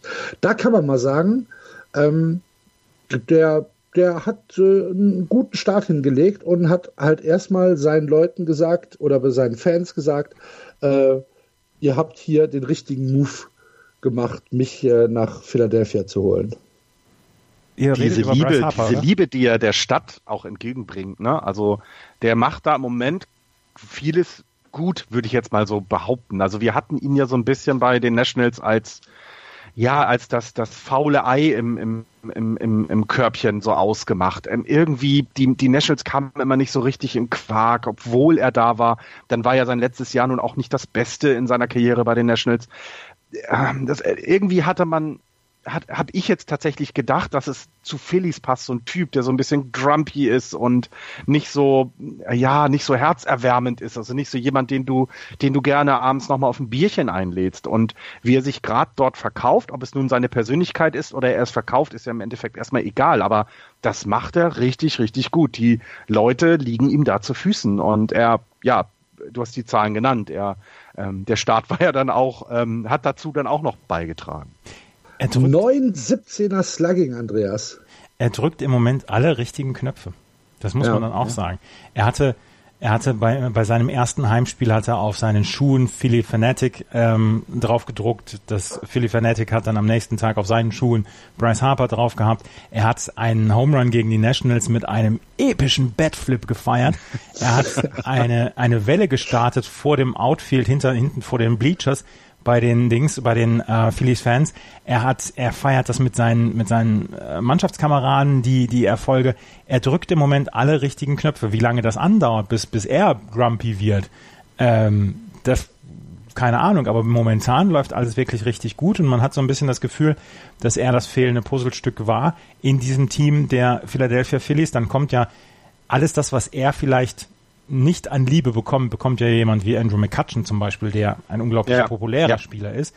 Und ich glaube, die Mischung macht es im Moment ganz gut bei den Phillies und ich könnte mir vorstellen, dass die Phillies dann mit das interessanteste Team dieser Liga werden können, weil sie halt so viele verschiedene Charaktere haben, weil sie eine extrem talentierte Mannschaft sind und weil sie in diesem Jahr ja schon angreifen wollen. Bei, bei den Phillies heißt es ja eigentlich fast auch immer nur World Series or Bust und das hatten sie in den letzten Jahren zu viel mit Bust und äh, können dies Jahr wieder angreifen und ähm, der Start für die Philadelphia Phillies für Bryce Harper ist extrem gelungen. Ja, aber ja. auch, du hast es ja gerade erwähnt, ne? selbst eben ein Andrew McCutcheon scheint sich zu der, ja, zu der Leistung zu finden, die sein Körper noch in der Lage ist zu geben, denn der Jüngste ist er ja nicht mehr. Ähm, ne, John Segura haben wir angesprochen letztes Jahr schon, dass der eine Top-Saison hatte, ist auch mit oben dabei. Odobel Herrera ähm, äh, schlägt über 300 und ähm, dann hast du noch Rice Hoskins und Michael Franco, die, die gut dabei sind. Also du hast dort eine Truppe zusammen, die super gefährlich ist.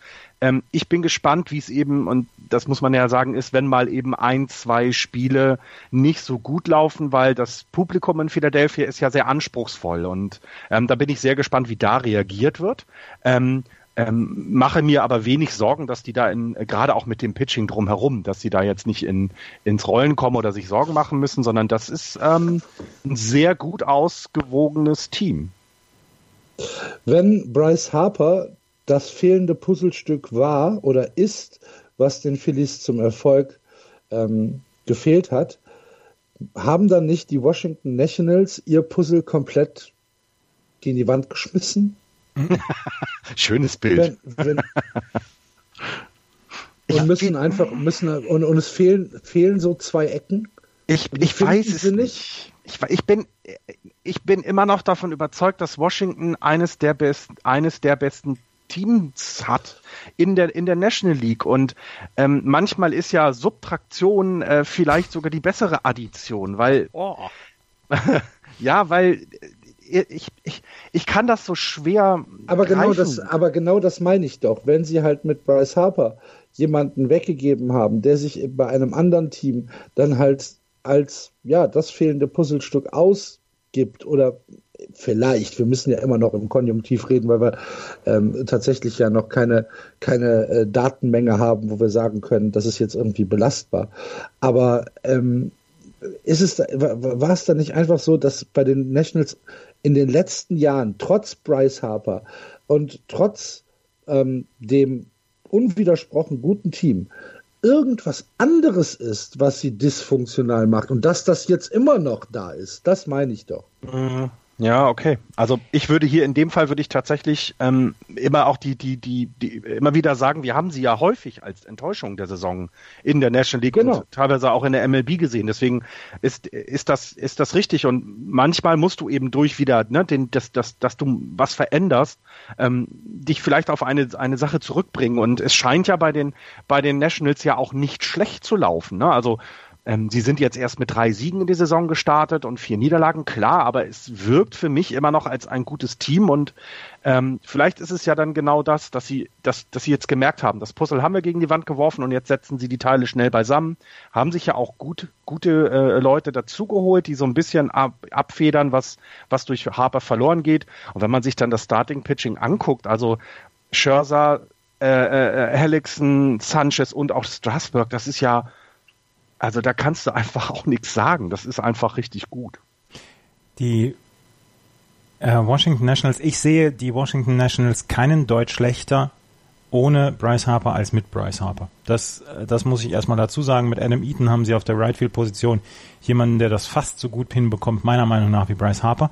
Sie haben im Moment große Probleme mit dem äh, Bullpen, weswegen mhm, es ja, ja auch wieder Gerüchte gibt, dass sie eventuell nach Craig Kimbrell Ausschau halten. Trevor Rosenthal ähm, bringt es im Moment einfach nicht als Setup-Man, beziehungsweise Sean Doolittle hat auch Probleme. Ansonsten ist die Mannschaft in Ordnung und ist die Mannschaft nach wie vor gut genug für die Playoffs. Ob sie gut genug für eine World Series ist, das äh, dahinter stehen große Zweifel und große Fragezeichen.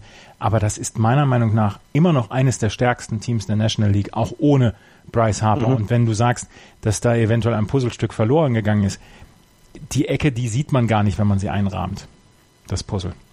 Ja, aber irgend, irgendwas stimmt doch nicht. Ja, das ist aber schon seit Jahren so, ne? Ja, ja, ich weiß, was du meinst, aber vielleicht hat sich das jetzt gelöst. Vielleicht ist das jetzt wirklich, vielleicht war es ja wirklich die Person, die äh, Bryce Harper, die, die in diesem Team nicht gepasst hat. Das mag ja alles sein das ist, ich meine, ihr kennt das ja auch. Ihr arbeitet mit Leuten zusammen und in, irgendwann denkst du nach 17 Jahren auf dem gleichen Stuhl sitzend, jetzt hau ich dem einen aufs Maul. Also ich meine, das passiert ja überall. Entschuldigung. und also, es reicht. Vielleicht ist es hier jetzt einfach so, dass, also ich bin auch sehr gespannt. Also die Nationals sind ja auch unter der Lupe. Das muss, das sieht man ja auch die ganze Berichterstattung drumherum. Jetzt haben sie eben auch so schnell gleich gegen, gegen die Phillies ihre Spiele gehabt und ja, ähm, die, die werden sich aber da durchsetzen, glaube ich auch, und die werden da äh, gehörig mitreden. Braves Marlins, Andreas? Bei den Braves hat Ronald Acuna Jr. seinen Vertrag verlängert und das ist jetzt die absurdeste Geschichte dieser Vertragsverlängerungspossen, denen wir in den letzten Wochen beigewohnt haben. Der Junge ist 21 Jahre und jetzt 108 Tage alt und hat erst 115 Spiele auf Major League Level gespielt und hat jetzt einen Sechsjahresvertrag, einen sechs oder acht? Sechs Jahre? Warte, warte, warte. Sechs. Ich meine sechs, sechs. und dann kommen irgendwelche Optionen. Sechs Jahre, genau, ähm, für 100 Millionen und die ähm, Braves haben noch Optionen, dass sie ihn halten können, bis er 30 ist. Das ist, wie gesagt, das ist die letzte dieser Nachrichten, die wir in den letzten Wochen erlebt haben, dass alle Spieler nach einer Vertragsverlängerung streben, weil anscheinend in der Free Agency nichts mehr zu holen ist und was wir in der nächsten, im nächsten, in den nächsten CBA-Verhandlungen auf jeden Fall dann nochmal auf den Tisch bekommen werden. Aber Ronald Acuna Jr. ist ein hoch, hoch talentierter Spieler, den die Braves jetzt langfristig unter Vertrag genommen haben und vielleicht zahlt es sich dann ja auch aus für die Atlanta Braves. Ansonsten zu den Marlins möchte ich auch nichts sagen. Gut, dann gehen wir weiter in die National League Central und schauen dort mal auf das äh, Tabellenbild. Die Milwaukee Brewers führen 7 und 2. Dahinter die Pittsburgh Pirates 4 und 3, dann wird es negativ. Die Cardinals 3-5, die Cubs 2-6 und die Cincinnati Reds 1 und 7. Die Milwaukee Brewers mit einem äh, schönen Start haben bei den, äh, nee, zu Hause gegen die Cardinals 3 zu 1 die Serie gewonnen. Äh, dann bei den Reds äh, ein Sweep hingelegt, 3-0 und spielen jetzt aktuell eine Serie gegen die Cubs, wo in der Nacht von Freitag auf Samstag das wahrscheinlich bisher spektakulärste Spiel der Saison stattgefunden hat. 13 zu 10 ähm, ist das Spiel ausgegangen zugunsten der Milwaukee Brewers und äh, das war ein fünf Home Run Spiel für die Brewers. Gibt's auch nicht jede, jeden Tag. Das war dann, das war, das war nicht das, das war nicht das, äh, das trockene Salamibrötchen. Das war dann schon, das war dann schon ein leckeres Sandwich mit Soße. Mit, mit Remouladen. Ja. Nein, kennt ihr, kennt ihr, kennt ihr nicht diese, diese, äh, also in, in Chicago gibt es ein Restaurant, da werden die Hotdogs nochmal in Bratensoße getaucht. Mm. Und das ist ernsthaft das Leckerste, was ich je gegessen habe. Äh, du musst aber auch äh, fünf Meter weg vom Tresen stehen und die Leute, die da Essen kennen das ja, weil sonst hast du komplett die Bratensoße über deine Klamotten. Und das war's, weil das war ja echt ein Spiel, ne? 13-10, ey. Das, das Schnitzel, 13, 10, fünf Home Runs. Das, Schnitzel, das Schnitzelbrötchen mit Remoulade und diesem Salatblatt noch dazu. Aber das ist doch kein Schnitzel mit Remoulade. Also jetzt natürlich, geht's echt los, Andreas. Natürlich. Aber, also, aber also, wenn ich ein Power Ranking aufstellen müsste, wären die Milwaukee Brewers im Moment auf Platz 1 bei mir. Weil sie hm. spielen aufregenden Baseball, sie spielen Baseball, mit dem notwendigen Bums dahinter. Also sie lassen kein, kein Spiel laufen oder so, sondern spielen alle, spielen alle Spiele mit der Ernsthaftigkeit. Sie haben einen super Bullpen, auch wenn im Moment ihnen das äh, Bullpen so ein bisschen um die Ohren fliegt, rein allein aus der Sicht, dass sie Verletzte haben. Aber ähm, Josh Hader ist nach wie vor überragend gut. Das Problem ist, wie gesagt, die, der, der Rest des äh, Bullpens, Corey Knebel, musste sich jetzt äh, einer Tommy John Surgery äh, unterziehen. Jeremy Jeffries ist auch im Moment verletzt, also das könnte ihnen Probleme bereiten in den nächsten Wochen und Monaten und auch sie könnten drin sein in einer Verlosung um jemanden wie Craig Kimbrell. Was ein Skandal mhm. ist, dass Craig Kimbrell immer noch keinen Vertrag hat. Christian Jellick hat einen überragenden Start in die Saison gehabt. Kann man Christian Jellick jetzt schon den MVP äh, Award überreichen? Man muss es sogar. Man muss also, es eigentlich. Er hat auch nicht aufgehört, oder? Nee. Keine Sekunde Pause gemacht. Der dreht auf und er ist ja nicht der Einzige, ne? Also Lorenzo Kane liefert, Ryan Brown liefert. Alle sind sie dabei und und und helfen diesem diesem Team spektakulär zu sein. Und wenn man sich das dann äh, anschaut und sieht, die haben, ne, sie sind spektakulär in der Offensive. Du hattest es gerade erwähnt, haben aber zum Beispiel weniger Runs gescored als die Cubs. Und die sind hinter ihnen im Standing. Gut, ne? aber also, dann hast du halt so, so jemanden wie Freddy Peralta, der da halt einfach mal Shutout, ähm, Shutout Baseball pitcht.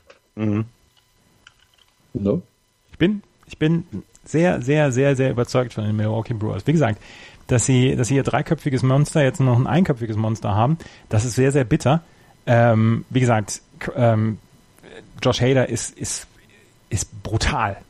Ähm, aber der Verlust von Jeffries und Corey Knebel könnte ihnen Probleme bereiten. Ansonsten ist das ein sehr ausgewogenes, ein sehr gutes Team.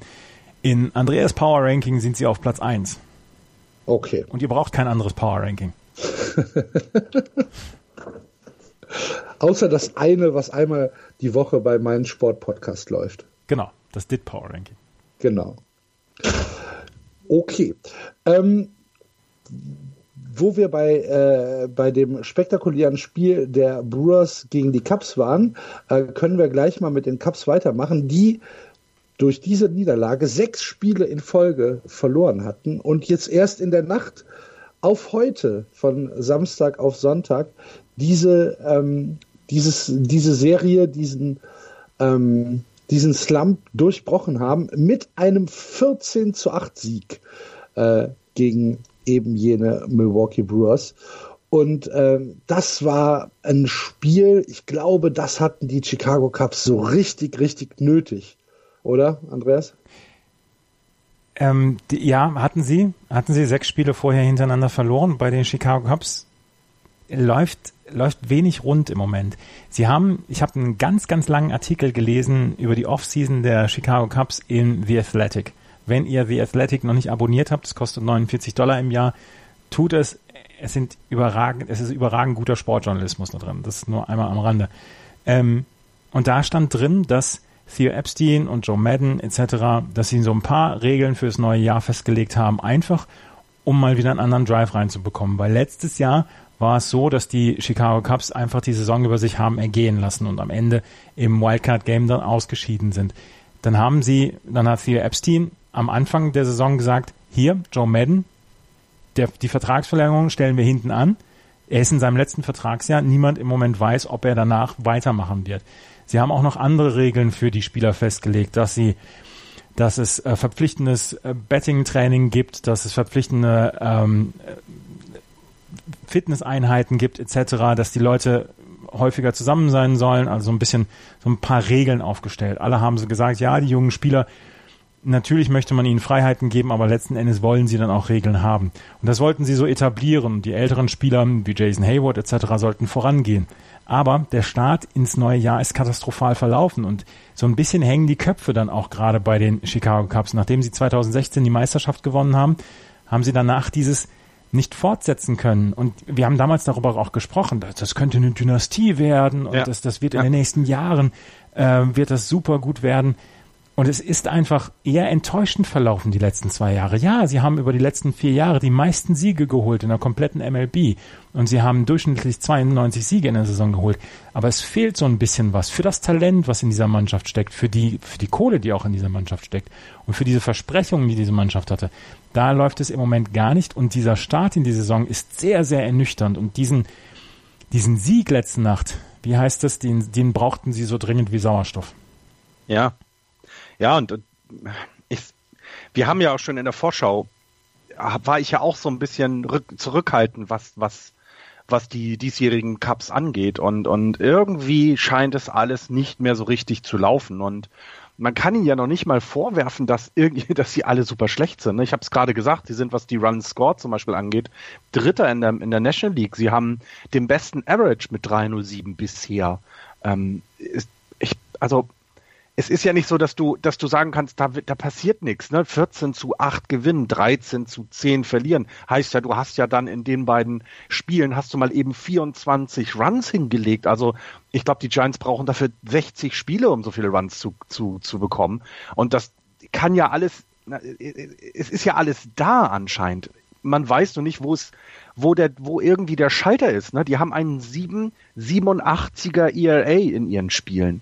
Das heißt, sie schlagen auf den Ball wie bekloppt, sind richtig gut, aber in der Defensive hauen die Pitcher das, was sie da aufgebaut haben, im Hintern wieder ein und also auch da, ne, es müsste, irgendwie muss noch ein Impuls von außen kommen. Irgendwas muss jetzt passieren, sonst glaube ich, wird es wieder eine sehr, sehr lange Saison für die Cubs-Fans und am Ende werden sie die Playoffs erreichen, aber es wird vielleicht nicht die, dieser Run auf die, auf die Meister, auf die nächste Meisterschaft. Wir müssen, also die, ja. Entschuldigung. Wir müssen sagen, dass sie eigentlich drei, ähm, drei Siege mehr hätten haben müssen. Am 30. März gegen die Rangers haben sie im siebten Inning noch 6 zu 3 geführt. Am 31. März gegen die Rangers haben sie 4 zu 0 nach 4 Innings, 8 zu 5, nach 6 Innings 8 zu 6, nach äh, Mittel, Mitte auf äh, 6 Innings 8 6 nach 6 Innings geführt.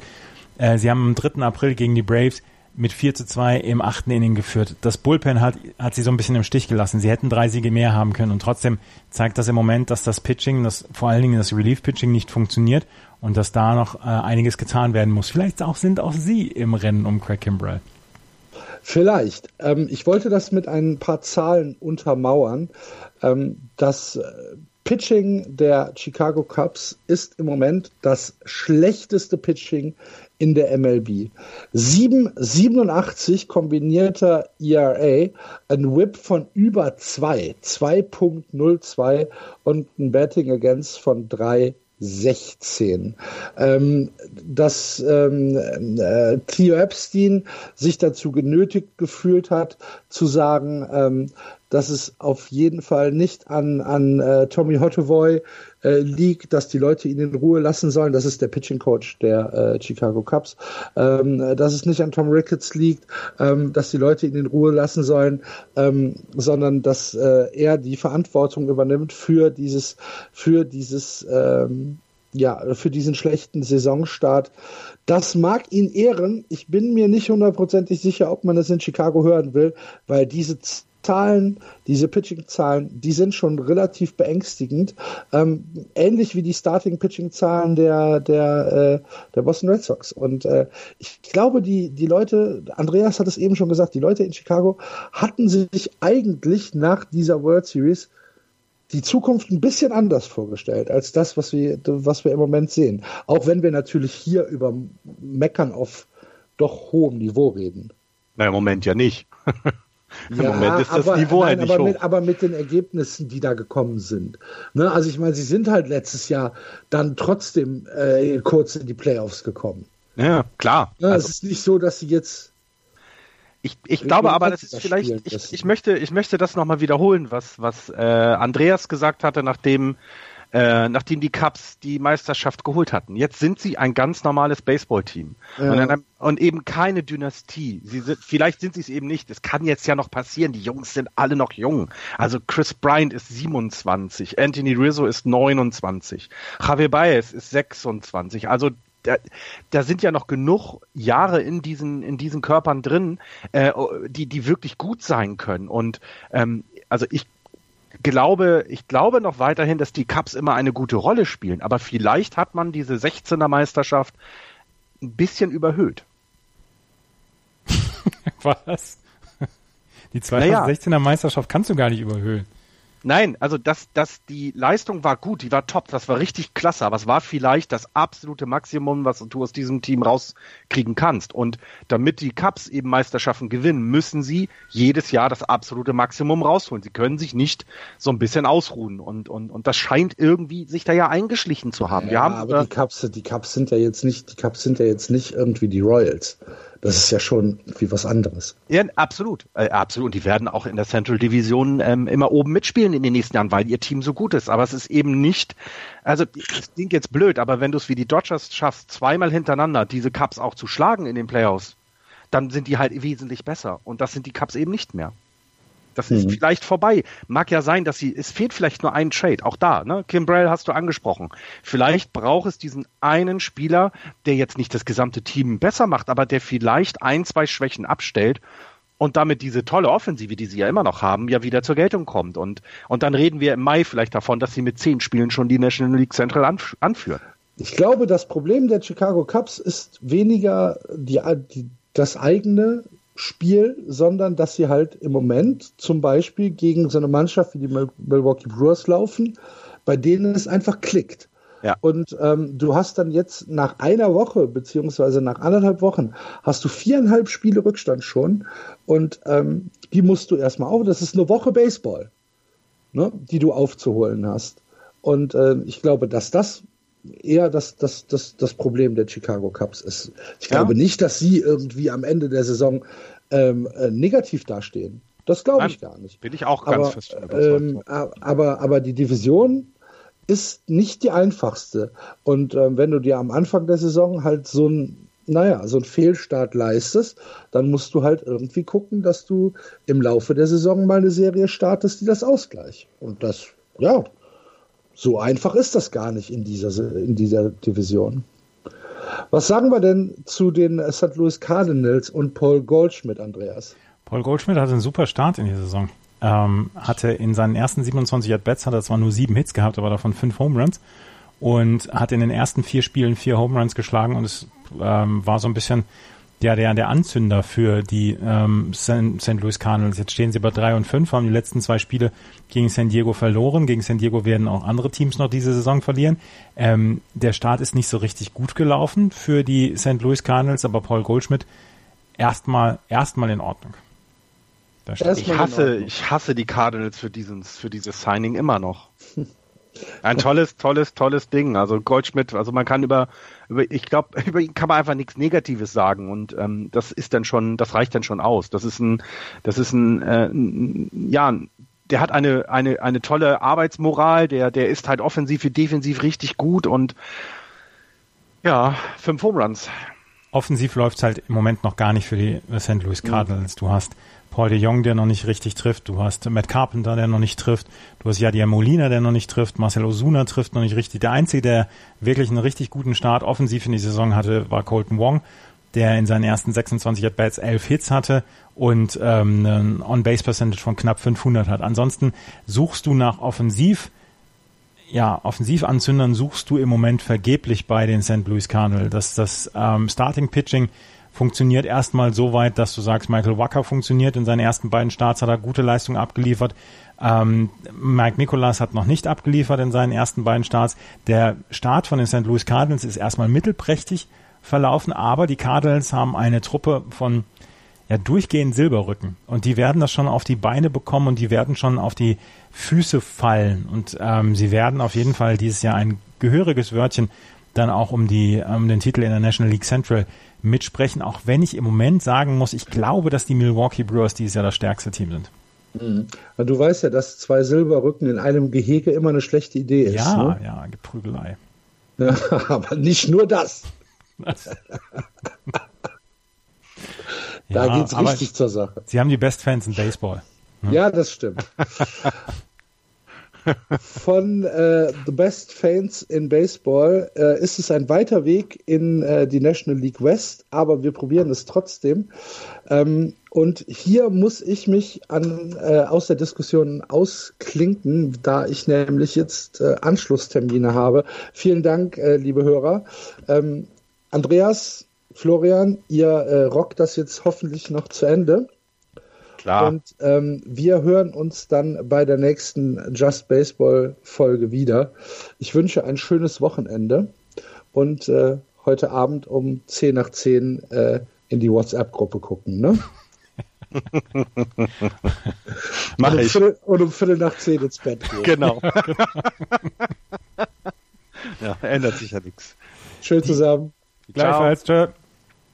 Die LA Dodgers führen an der National League West mit sieben Siegen und zwei Niederlagen. Dahinter die San Diego Padres sechs und drei, die Arizona Cardinals fünf und vier, die Colorado Rockies mit drei und sechs und die San Francisco Giants auch mit drei Siegen und sechs Niederlagen. Die LA Dodgers haben schon wieder einen richtig guten Start in die, Tat, äh, in die Saison gehabt. Und wir können sagen, Cody Bellinger versucht alles, um in diesem Jahr my, äh, Christian Jellick die, den MVP-Titel so schwer wie möglich zu machen, beziehungsweise so streitig wie möglich zu machen. 17 Hits in seinen ersten 40 At-Bats. Er hat schon sechs Home Runs geschlagen. 17 RBI hat er schon gehabt. Einen 4,25er Average, 4,52er On-Base Percentage. Cody Bellinger auf der First Base bei den LA Dodgers mit einem, mit einem Start so heiß wie die Sonne. Ja, und man hat das ja in den Playoffs letztes Jahr schon gesehen und in der World Series gesehen, ähm, wie gefährlich dieser Mann ist und, und wie gut er ist. Und die Dodgers machen da weiter, wo wir es ja auch ja fast schon erwartet haben. Ne? Die sind der große Favorit in der National League in die World Series zu kommen. Die Chancen dazu stehen wie die letzten zwei Jahre auch gut, denn wir haben es in, den, in, den, in der Vorschau gesagt, sie haben sich sie haben sich gut verstärkt und äh, oder sie sind auch tief vor allem. Das ist das, ne, wenn du dir jetzt AJ Pollock anguckst, den hast, kannst du halt auch mal irgendwie bringen. Und das sind so Sachen, da, da haben die super viel richtig gemacht in den nächsten Jahren. Joe Kelly haben wir angesprochen, ne? die, die Verpflichtungen. Es sind alles gute, gute Sachen. Ähm, ich habe von den Dodgers selber noch nicht viel gesehen. Also ich habe ein bisschen in die in die Spiele reingehört, äh, die sie gegen die Giants hatten. Ähm, aber es wirkt für mich im Moment nicht so, als wenn die große Schwächen haben.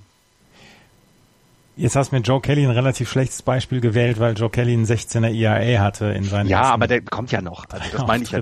Ne? Also und, äh, und äh, vor allem, was du nicht vergessen dass bei dem Traumstart, den sie hatten, äh, Rich Hill und auch Clayton Kershaw sind noch auf der Injured List.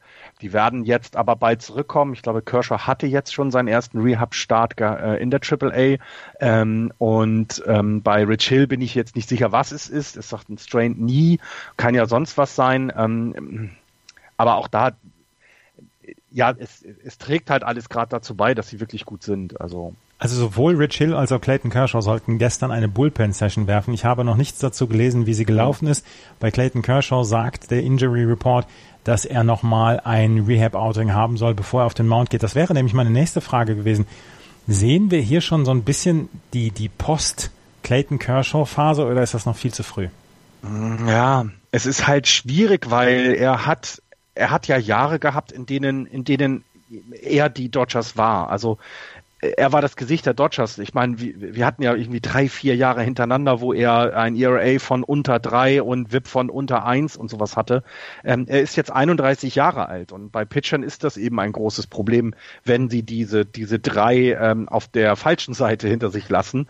Ähm, ich, ich glaube, dass die, die Dodgers eben sich nicht mehr so auf ihn verlassen. Wenn du Walker Bueller zum Beispiel jetzt anguckst, der tolle Outings hat, dann ist es vielleicht das eher, ne? dass du, dass du den Jüngeren dann dass du dich darauf mehr verlässt. Er wird aber immer noch eine große Rolle spielen und er wird dann dieses Jahr vielleicht eben nicht mehr die 200 Innings haben, die er am, äh, zu dem Höhepunkt seiner Karriere hat, sondern vielleicht nur noch seine 140, darf aber in den Playoffs dann eben wieder gut zur Verfügung stehen.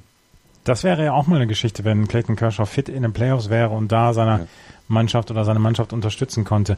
Ähm, Kenley Jensen hat einen richtig guten Start in die neue Saison schon hingelegt, hat fünf ähm, Innings, fünf ein Drittel Innings gepitcht, hat noch, hat erst ein, zwei Hits zugelassen, erst einen Run, einen unearned Run ähm, und hat im Moment noch einen Nuller ERA, also von daher auch Kenley Jensen im Bullpen funktioniert es. Joe Kelly, wie gesagt, den muss man noch in die Spur bekommen. Dies, die viel aufregendere Geschichte das sind ja die San Diego Padres, die jetzt auch einen ihrer jungen äh, Spieler schon hochgeholt haben und da auf die Service Time so ein bisschen gepfiffen haben. Fernando Tatis Jr. ist 20 Jahre alt und er ist äh, im Moment so ein bisschen der Rising Star der San Diego Padres und einer der Gründe, weswegen die Menschen im Moment bei den Padres ins Stadion gehen und weswegen sie ähm, ihm zugucken. Er hat eine tolle Defensive, er spielt spektakulär im Feld und ähm, er hat einen richtig guten Start in die Saison gehabt, auch wenn das offensiv durchaus noch besser werden kann.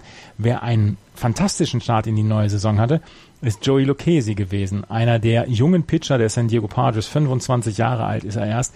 Zwei ähm, Spieler hat er gepitcht, 10 ein Drittel Innings, sieben Hits abgegeben, noch keinen Earned Run, nur drei Walks, 13 Strikeouts, einen Whip von unter eins.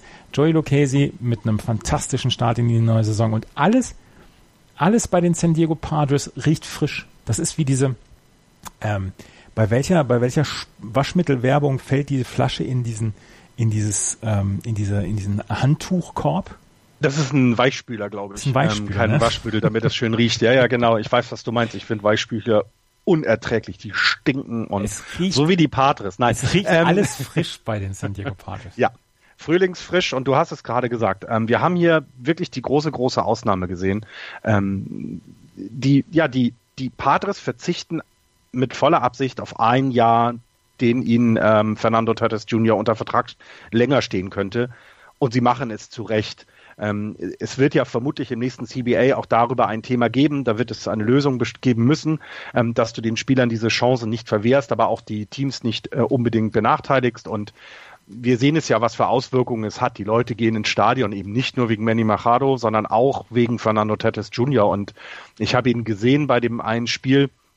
Ähm, der, der, der ist schnell, der ist, also athletisch ist er, der äh, braucht natürlich jetzt noch seine Zeit, das darf er nicht vergessen. Ne? Der hat jetzt bei 32 At-Bats hat er äh, 10 Strikeouts, also ähm, der ist halt noch ungeduldig, was völlig in Ordnung ist, der lernt ja dazu und ähm, ne, seine On-Base-Percentage mit einem Drittel ist halt auch nicht so überragend. Ja, macht nichts. Er kann ja nur, nur noch lernen und jeden, jedes, jede, jedes At-Bat gegen einen Major League Pitcher ist ein, ein, ein gutes At-Bat, weil du einfach dazu lernst und und auch der Rest drumherum, ne? Also selbst Eric Hosmer ist gar nicht so schlecht gestartet mit einem 265er, ne? Ähm, Betting Average im Moment ein 412er ähm, Slugging. Also das ist schon alles okay, was die da machen.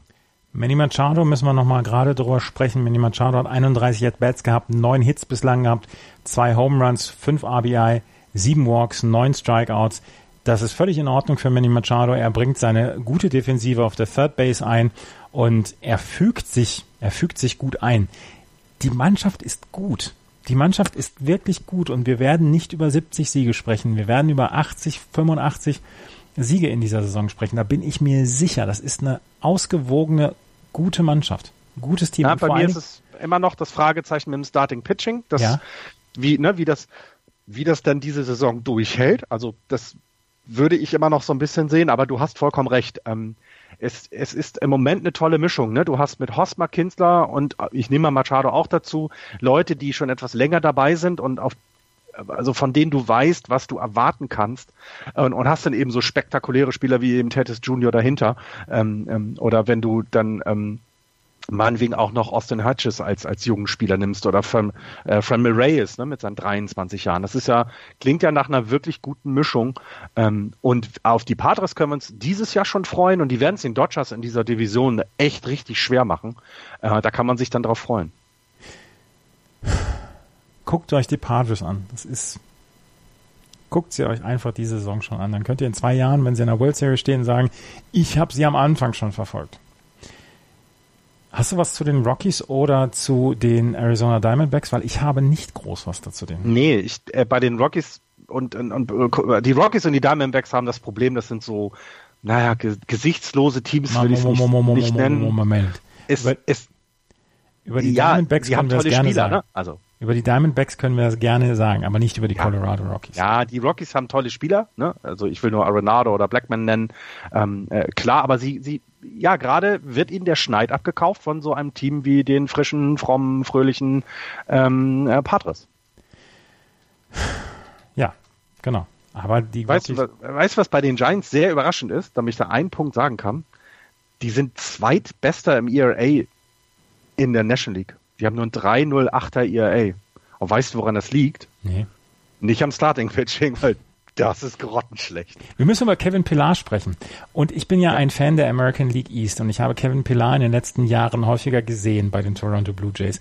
Und ich möchte, ich möchte zu diesem, zu diesem Trade sehr gratulieren. Und ich glaube, dass die, ähm, die San Francisco Giants, die Kevin Pillar dieses und nächstes Jahr unter Vertrag haben und dieses ultra komplizierte Outfield haben, ich möchte den den Giants ausdrücklich gratulieren. Er hat eine okay Offensive, aber seine Defensive steht über allem und die Triple Alley wird dieses Jahr noch umbenannt in Double Alley. Ja, ja, glaube ich auch. Und wenn man, also man, also auch da, jetzt muss man sagen, er ist 30, das heißt, die Geschwindigkeit wird abnehmen. Er wird nicht mehr so spektakulär sein wie vielleicht noch vor zwei oder vor drei Jahren. Aber was du gerade gesagt hast, du brauchst äh, in diesem Outfield jemanden, der, der, ähm, der das handeln kann. Und das traue ich ihm auch zu. Ähm, absolut. Und äh, ja, ich, äh, als ich das gehört habe, war ich sehr überrascht, weil wenn die Giants etwas brauchen, dann ist es Offensive. Und ähm, als ich mir dann aber eben Pilar ein bisschen näher angeguckt habe, war auch klar, wofür sie ihn nehmen und was seine Aufgabe sein wird. Und ähm, ja, ich finde das auch eine tolle Sache, aber die, die Giants haben ja eh zum, zum, zum Ende des Springtrainings und kurz vor Beginn der Offseason ja noch hin und her getradet. Also man ja, man, man sieht halt, was da der Weg ist. Der Weg ist, äh, für, also ich hab's, äh, ich glaube, meiner Freundin schon gesagt, ich glaube, das Team, was wir jetzt sehen, das wirst du so am Ende der Saison nicht unbedingt beisammen haben. Da wird noch einiges passieren. Ja, natürlich wird da noch einiges passieren, aber mit Kevin Pillar ist, haben sie einen, einen klugen Trade gemacht. Sie haben drei Prospects abgegeben dafür, bekommen ihn dieses und nächstes Jahr und ähm, ja, Ja, und vor allen Dingen, ähm, also du merkst halt, ähm, wie, jetzt der Wind weht, dadurch, dass Fahan Saidi da ist. Eben, also ich sag mal, die, die alte Führung hatte halt das Problem, dass sie so ein bisschen ja immer noch den Leuten hinterherhingen, die eben die 10er, 12er und 14er Meisterschaft gewonnen haben. Da bist du halt so ein bisschen, ja, da bist du vielleicht nicht so schnell mit dem Trade und nicht so schnell mit dem, wir geben ihm doch keinen neuen Vertrag. Und bei Saidi merkt man, das ist bei ihm egal, weil er neu, ne, neuer Besen, das ist immer anders. Und ähm, da, da, da merkt man schon, dass jetzt ein, ein anderer Wind wehen wird. Ähm, und, und dann solche schlauen Trades erwartet man ja auch von ihm, muss man ja, muss man auch deutlich sagen. Ist, ähm, die Erwartungshaltung an ihn sind in San Francisco schon sehr, sehr hoch. Aber danke für den, für den, ähm, äh, für das, für, für den, für den, für das, für das Lob. ja, ich kann nichts Schlechtes an diesem Trade finden. Kevin Pillar hat, hat die American League East gerockt. Ich meine, die äh, American League East hatte letztes Jahr die wahrscheinlich drei besten Centerfielder. Mit Ja. Kevin Kiermaier, Kevin Pillar äh, und mit Jackie Bradley Jr. Ja, ja, absolut. Absolut.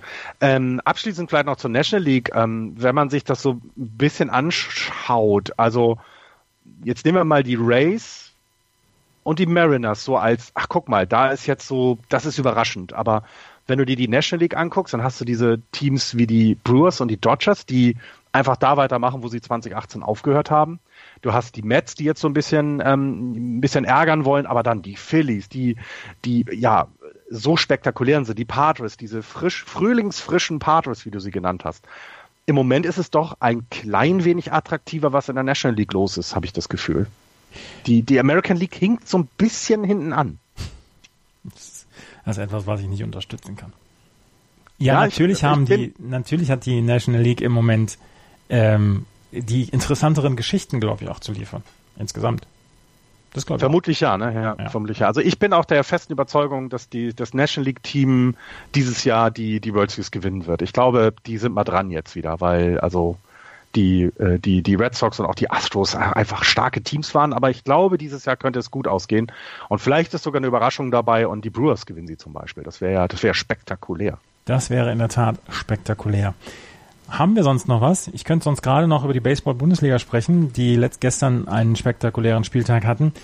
Es gibt immer dienstags ungefähr unser Update von der äh, Baseball-Bundesliga. Swing and a Miss heißt die Sendung mit Tim Collins und mir, wo wir das Geschehen der Baseball-Bundesliga aufarbeiten, relativ ausführlich. Gestern gab es ein Spiel zwischen den H-Disciples und den Heidenheim Heideköpfen, was die H-Disciples oder wo die H-Disciples Bottom Ninth mit 9 zu 2 zurückgelegen haben, 9 zu 9 ausgeglichen haben im Bottom of the Ninth und im 11. Inning per Walk-Off ähm, das 10 zu 9 gemacht haben. Das zweite Spiel haben sie dann verloren mit 3 zu 7.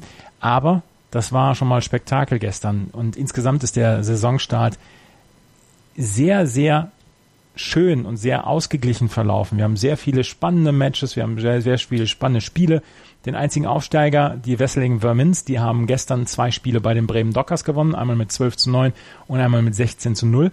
Die Mannheim Tornados haben mit den St. Louis Hornets so ein bisschen den Boden aufgewischt mit 11 zu 4 und 25 zu 2. Aber ansonsten haben wir einen sehr interessanten Start in die Saison gehabt. Baseball Bundesliga. Und hier nochmal der Aufruf. Wenn ihr im Ballpark seid, egal wo, von der Bezirksliga bis hoch zur Bundesliga, Major League, Japan, Italien, Holland, wo ihr auch immer seid. Wenn ihr ein Ballpark-Foto habt, schickt es mit dem Tag JB-Podcast an Twitter und wir verschönern damit unsere Karte, die wir auf justbaseball.de ähm, äh, gebracht haben. Dort äh, markieren wir nämlich alle Orte, von wo wir Ballpark-Fotos bekommen haben. Und das ist, das ist in den letzten zwei Jahren ist das so ein bisschen, hat sich das verselbstständigt und dieses Jahr haben wir gedacht, komm, da machen wir mal eine Serie draus. Und äh, wenn ihr Fotos habt, bitte, bitte, bitte schickt die uns an Twitter oder an Facebook auch, facebook.com unterstrich Just Baseball, ich glaube. Äh, äh, nee, ist irgendwie anders. Ähm, das ist. Warte, warte, ich ja. gucke jetzt gerade mal nach. Ja, äh, das Fa ist Facebook.com slash Just Baseball Podcast. Genau, so, so rum, richtig. Ich habe es immer direkt, deswegen muss ich nicht nachgucken. Ja. Ähm, das war's für heute. Ja, ich habe sonst auch nichts mehr. Wir freuen uns immer über Bewertungen und Rezensionen auf iTunes. Wir haben einen Spendenbutton auf der äh, Webseite auf justbaseball.de, falls ihr uns einen Kaffee ausgeben möchtet.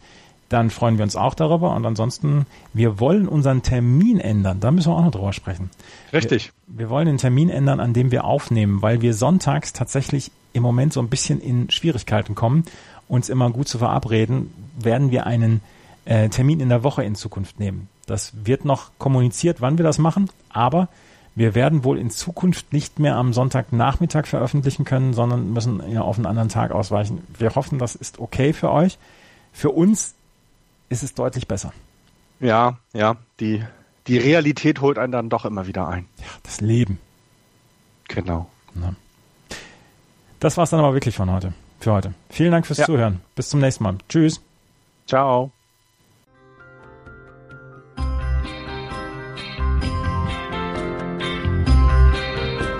Das war Just Baseball. Ihr findet uns auf justbaseball.de, bei Facebook, bei Twitter und natürlich bei iTunes.